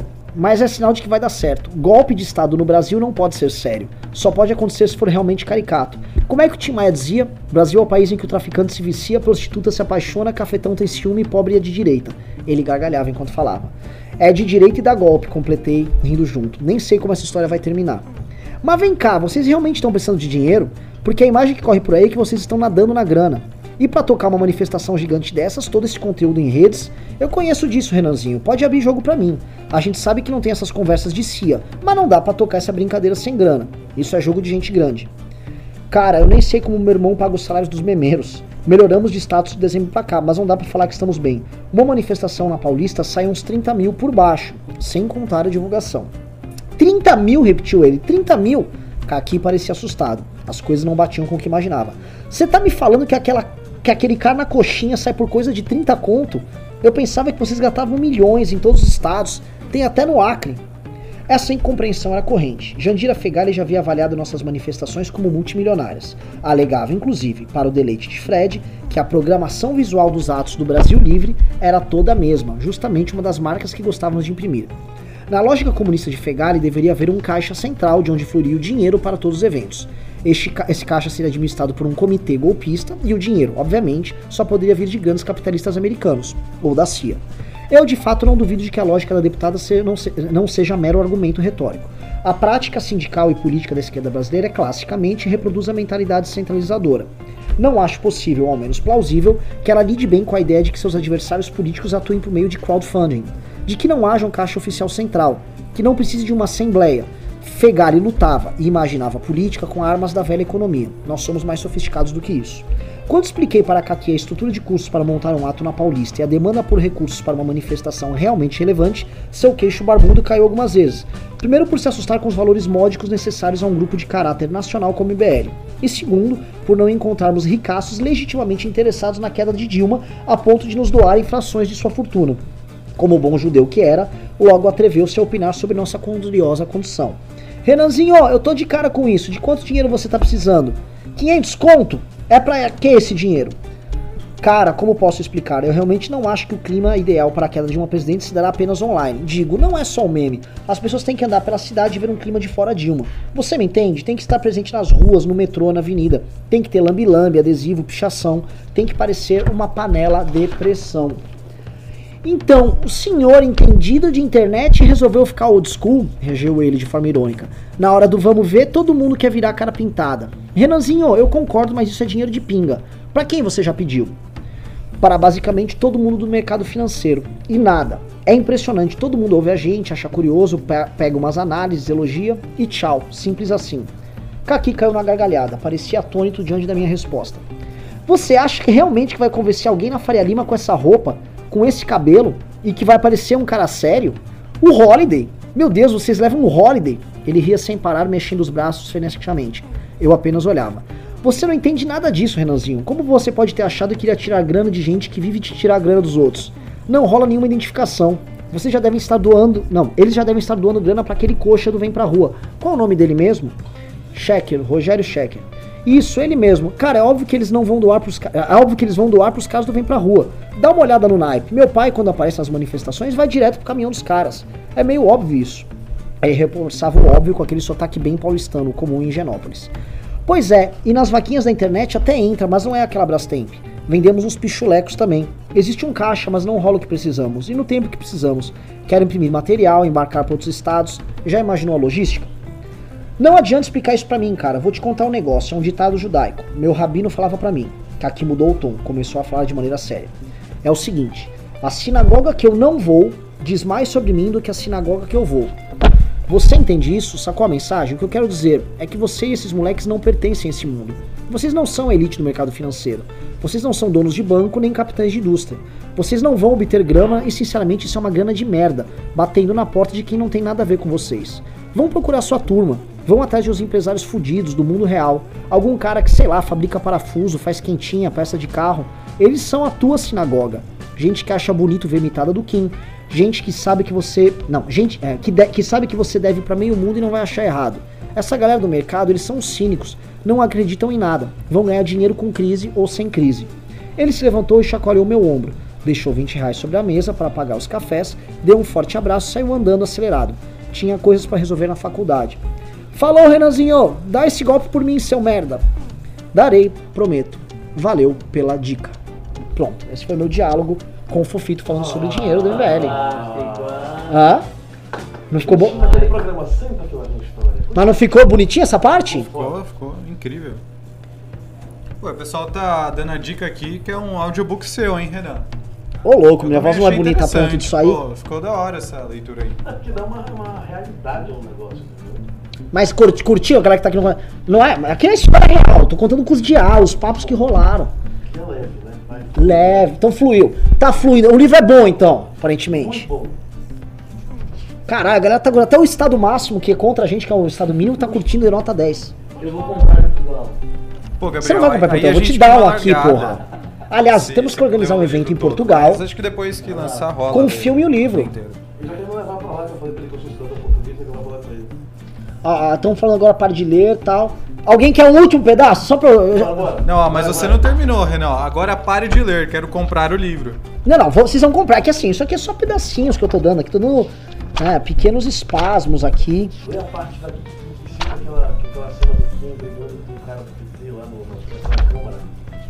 Hum, é na marcha. Isso. Cadê, cadê, cadê, cadê, cadê, cadê? Ah, Que, que momento vocês querem? Rápido. Que momento vocês querem? Ó, eu vou ler, eu vou ler aqui os capítulos e vocês. O pessoal, o público vai escolher. Vamos lá. Pô, a gente podia fazer aqui uma, uma live só de leituras, hein? É, ficou muito bom. Realmente, ficou muito bom. Tem que botar uma musiquinha de fundo só pra deixar mais. Tá, de, tá uma musiquinha de fundo. Ah, é? Tá um jazzinho de fundo. Vamos lá. Ah, vocês querem ver como começa o livro? Primeiro capítulo? Que é a festa? Ou não? Eu vou ler os capítulos vocês escolhem, ó. Vocês querem um trecho do capítulo 1, Uma Festa Inesperada, pro Renan Santos. Do capítulo 2, Um Cara Perdido, por Renan Santos. 3, Raio Privatizador, por Renan Santos. 4, Surge o Movimento, por Kim Kataguiri. 5, Colocando o Bloco na Rua, por Kim Kataguiri. 6, Marcha da Liberdade, por Renan. É muito capítulo, né? Vitor Timão está em pré-venda na Amazon. O link tá aí, ó, no CG. E teremos lançamento aí em algumas cidades. Daqui a pouco eu já repito as datas. Ah, eu vou pegar a parte que eu mostro quando eu conheço o Pedro. Vamos lá. Quando conheci o Pedro, vamos lá. É... Vamos ver, vamos ver, vamos ver, vamos ver, vamos ver. Biel fica no Spotify e em outras plataformas de Cadê? podcast. Só não tenho certeza se a produção vai cortar esse final É ou seguinte, não. tá rolando uma festa, a fe- a festa conheci o Pedro, né? Mas quem diabo é Pedro Deirô? Eu havia sido avisado de que a festa contaria com a ilustre presença do cara do bonde do rolê, uma banda de funk carioca psicodélico que estourara mundo afora em 2007. Eu já conheci algumas de suas músicas. Os hits Maria Gasolina e Solto Frango costumavam embalar as playlists das festinhas praianas que organizávamos em 2008 e 2009. Era uma boa desculpa para fazer as meninas perderem a linha sem o sentimento de culpa porque teriam que dançar um funk carioca mais, digamos, ortodoxo. A banda reservezava participações em festivais nacionais e internacionais, aclamada pela crítica e pelo público de todas as ruas augustas pelo país. Desculpa, pulei umas vírgulas aqui. Costumava vir bonde do rolê também na trilha sonora da FIFA 2008, quando disputava coloradas e derrotadas partidas de futebol contra meu irmão. Eram bons tempos em que arriscávamos andar de skate nas ladeiras da Mahatma Gandhi em Interlagos e acompanhávamos os jogos da Portuguesa no Canindé comendo tremoço. Ainda não tinha me tornado um workaholic chato e desiludido, e minha turma de amigos era relativamente descontraída. Talvez por essas e outras, a sensação que a banda me passava era positiva. O bonde do rolê, de certa maneira, liderou o fronte musical brasileiro que ganharia espaço na cena alternativa mundial na última década. Ao mesclar o beat do funk carioca com os riffs de guitarra e samples de eletro, a banda criara um produto tipo exportação que falava muito sobre um país que não gerava tanta curiosidade desde os tempos da bossa nova. Descobertos pelo DJ e produtor Diplo, o trio curitibano rodou os principais festivais americanos e europeus, fez trilha sonora para o filme festa Project X e até para o outrora gigante Motorola. A banda retornou aos palcos brasileiros com maior afinco em 2010, convertendo-se também em ponta de lança na defesa dos direitos LGBT. A briga com Marco Feliciano rendeu boas polêmicas nas redes sociais e deixaria cicatrizes expostas posteriormente exploradas pelos templários da direita brasileira em sua cruzada contra o MBL. Pedro era um dos vocalistas do grupo, além de compositor e spin doctor. É o tipo de cara racional disposto a entender cada minúcia daquilo que fazia, discutindo e debatendo de maneira incessante todos os detalhes necessários para que o seu projeto do momento tenha sucesso. Não sou capaz de dizer se for assim a vida inteira. Já conversamos bastante sobre a sua porra, adolescência porra louca, vagando chapado de festa em festa, de supletivo em supletivo. É de Curitiba o que torna a aventura particularmente divertida, e da cidade é filho e produto legítimo. Não deixa de ser irônico que o principal vínculo do nosso grupo com Curitiba não seja Lava Jato e seu conjunto de imaculados heróis de terno e gravata. Ao MBL, aquela cidade reservara um funkstar polêmico e um time de ativistas dos mais exóticos, dos quais falarei adiante. Pedro, porém, dentre todos, é o que carrega com maior naturalidade esse espírito meio oblíquo que permeia a cidade, que nunca sabemos definir exatamente se é austera ou anárquica. Pedro é ambos, mais sério que porra louca, o mais sério de todos nós. O convívio nos mostraria que sua personalidade é de uma objetividade cortante, algo que contrasta com sua persona artística alegre e flamboyant. É o tipo de cara que sabe levar à frente suas manias e preferências com rigidez e sobriedade, sem convertê-las num fetiche evangelizador, vício e virtude que eu carrego desde cedo. As pessoas acabam se interessando pelos gostos de Pedro graças à disciplina com que os mantém, como no caso das tigelas de carne do sukiá e sua inclinação por vestimentas floridas, e acabam as absorvendo sob lenta e gradual osmose, tal qual as toneladas de sódio do restaurante japonês. Tamanha objetividade e estoicismo escondem-se por trás de uma cabe- longa cabeleira cor de graúna, barba por fazer, camisas coloridas da Zara e calças com formatos esquisitos, que lhe conferem um ar de mosqueteiro francês do século XVII. Ou, se preferir, de sedutor persa amigo do vizir, pronto para lhe oferecer uma irresistível porção de doces de pistache devidamente envenenadas por um rachachim. Mas é óbvio que ele não fará isso. Pedro é leve e agradável no convívio, incapaz de interrompê-lo em uma conversa, ao menos que algum cachorro apareça no ambiente, tomando ele completamente atenção por alguns instantes. Você vê que, olha só como eu sou legal. Na minha descrição do Pedro, mano, dou os detalhes do cara, pá, pá, pá, pá, pá, pá, pá, pá, pá. Já o Kim fala que eu sou um cara suado e porco e fedido. Que triste, né? Bom, é, é. É isso. Acho que eu vou melhor terminar aqui. Estou falando muito aqui. A galera deve estar achando que isso aqui é muito sem. Tipo, entra um hater aqui na live e tá tipo Renan lendo trechos de um livro. Mas acho que tem um outro pedaço que acho que é legal eu ler aqui, só pra terminar, bem curtinho. Que é a parte. Ai caralho, eu falei a minha parte em conta do Pedro.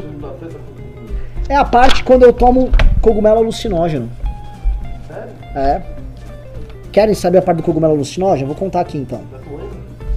Lógico, você sempre lembra. Tomei na Europa. Tô só expulsando aqui os gatos. Tem gado aí? Tem. Cadê, cadê, cadê? Uma parte do cogumelo alucinógeno. É bem engraçada, que eu não sabia quando eu tomei o cogumelo alucinógeno. No corner.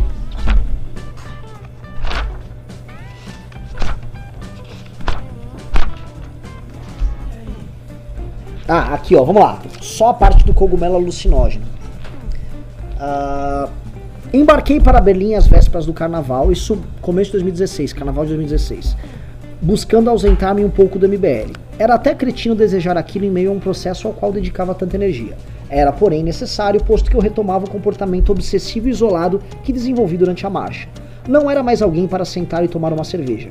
Tornei-me chato e mono- monotemático, e até por isso, meus colegas de MBL decidiram de bom grado me afastar do movimento por uma semana. Algo que aconteceu no Twitter esses dias. Pedro era o mais direto. Não, nós não ganhamos dinheiro algum com essa merda e você só se fode. Vá descansar e não enche o saco. Reinaldo Azevedo, grande amigo e conselheiro nosso à época, dizia a mesma coisa. Meu irmão, então, obrigado a conviver comigo durante quase todo o dia, praticamente me obrigou a sair do país. Foi uma viagem curta e divertida, em que pude reencontrar minha irmã, que namorava então um jovem fotógrafo com ar riponga chamado Maximilian. Ambos moravam em um chalé na pequena Mischendorf, nos arredores de Berlim. Era ótimo, pois conjugava os agitos da capital, perto dali, com uma vida bucólica num vilarejo que cercava uma belíssima igreja de pedra em Scheimel, típica da Alemanha. Em seu jardim, túmulos que datavam do século XVI. Sentia-me com razão um personagem de Última 8, RPG famoso dos anos 90. Pude encher a cara de boa cerveja quase todos os dias. Chavequei também loirinhas aleatórias como costumava fazer quando jovem. Eram dias de descanso e esquecimento, até que a batalha final realmente chegasse. Pedro naqueles dias viajara para a fazenda dos avós, no interior de São Paulo. Não deixava de ser engraçado que um sujeito dado a polêmicas gostasse de passar seus feriados com o avô reaça pegando abacate no pé. O cara nunca foi alcançável por definições fáceis. Kim regressou a Indaiatuba para encontrar os pais. Era imensa a quantidade de pressão sobre os ombros daquele garoto, então com 20 anos, em função do processo que se desenhava. O Japim era o principal rosto das ruas e até por isso alvo dos disparos mais canalhas vindos do governo. Sua contratação pela Folha motivou uma onda de ataques sem precedente. Não conheço alguém, além do Holiday, com um casco igual para resistir a tamanha campanha difamatória. Detalhe, rolava também a canalice de direita, advinda dos seguidores de Jair Bolsonaro. Quem havia cometido a heresia, ó, de dizer em uma entrevista que o capitão deputado não era um liberal. Foi enxovalhado por puxa-sacos bolsonaristas tanto quanto por Olavo de Carvalho, que não perdia uma oportunidade de mostrar o quão pequeno podia ser. Quem nunca se abalou? Isolava-se quando muito em seus jogos de videogame estranhíssimos para minha geração. Havia um que envolvia cartinhas mágicas que me parecia tediosíssimo. Tem gosto para tudo, não? Ainda assim cultivava suas manias sem se abster de escrever, bem e bastante para a Folha. Suas colunas eram das mais lidas do periódico. Sorte dele que aquelas atividades pudessem ter Sorte dele que aquelas atividades pudessem ter vez em seu quarto. O expansivo orador e debatedor teenager era, no fundo, um rapaz recluso e tímido, pouco dado ao convívio social. Diferentemente dele, Holiday cada vez menos arredio integrava-se mais ao time de militantes. Passar o carnaval com os jovens do MBL de São Paulo para a tristeza de sua mãe, que temia que o filho fosse dragado irreversivelmente para o mundo da política. Como dizem, a política possui apenas a porta de entrada. Mesmo Holiday, relutante e contraditório em tantos momentos, havia tomado gosto pelo labirinto que adentrara. Não seria o amor de sua mãe, atirado daquele novo mundo. Alexandre, por seu turno, fora a Ilha Bela para reencontrar Gabriel Calamari, recém-contratado pela Globo. Ele também escapava do estressante começo de ano em que muitas das ações da sua área começavam a resultar. Era Alexandre quem cuidava do dinheiro do movimento. Havia conseguido finalmente abrir uma conta para nosso CNPJ. Poderíamos assim profissionalizar os meios de recebimento de recursos, à época ainda restritos ao PayPal, para novas modalidades mais fáceis em nosso site. Contava então com a ajuda de um novo amigo, Bernardo Quintão, egresso do mundo das startups. Bernardo e Pedro conceberam um modelo de filiação MBL que permitiria que uma entrada regular de recursos, já a partir daquele fevereiro, irrigasse nossos cofres. Pagando as contas em dias, passamos a ter alguma previsibilidade orçamentária. Ele podia também dedicar-se com mais afinco ao que realmente gostava: vídeos e estética. Alexandre não era um político. Gostava do movimento porque era seu grupo, sua gangue. Como dizia, foi o responsável por colocar no tubo de ensaio elementos químicos estranhos e exóticos, como eu, Pedro, Kim e Fred. Administrava então a mistura com o devido distanciamento dos temas que não lhe agradavam. Não sei dizer se naquela altura estava exatamente realizado. Sentia que ele ambicionava coisas maiores, falava muito em realizar um documentário sobre o processo, nas quais pudesse imprimir sua marca. Já brigamos a respeito. Na minha opinião, Alexandre jamais permitiu que nos tornássemos um grupo de babacas bitolados. Das longas madeixas de Kataguiri ao Black Power de Fernando Holliday, havia dedo dele em tudo. Nunca nos permitiu o verde amarelismo, a verde amarelismo cretino dos ufanistas e oportunistas. Nosso patriotismo deveria se refletir em nossos atos, não em uma estética aproveitadora. O principal, porém, era que Alexandre é, é que era Alexandre a dar ordem à bagunça que se tornaram nossas vidas e por vezes não reconhecia a importância disso. Faz parte. É possível, inclusive, que opere ali a velha questão entre irmão mais velho e irmão mais novo, em que o mais jovem busque sempre, a todo custo, diferenciar-se do mais velho. Eu nunca liguei. Queria mais é que cuidasse de tudo, comigo incluso. Foi em Berlim, fui enganado por um chocolate oferecido pelo namorado da minha irmã. O singelo doce continha cogumelos alucinógenos e fomos os três a um bar, instalado em uma ocupação, acompanhar as apresentações de músicos ao vivo. O lugar, recheado de esquerdistas, girava sobre minha cabeça enquanto Stephanie e seu namorado riam sem parar. Não sei como as coisas evoluíram até esse ponto, mas minha irmã acabaria agredida por um jovem músico e então me vi, com ela e seu namorado, arrumando briga com o bar inteiro. Fomos expulsos e ficamos algumas horas aguardando os jovens saírem de lá para enchê-los de porrada. Uma idiotice sem tamanho. No dia seguinte, liguei para Alexandre preocupado. Temia ter me excedido e gerado algum problema para o movimento em solo estrangeiro. Uma estupidez sem medida. Meu irmão imaginava, talvez, que pudesse ter sido preso. Foi enfático. Cala a boca, Renan. A gente conversa quando você voltar. Você tá velho demais para usar estas coisas. E assim se encerra aqui a leitura do dia. Aqui.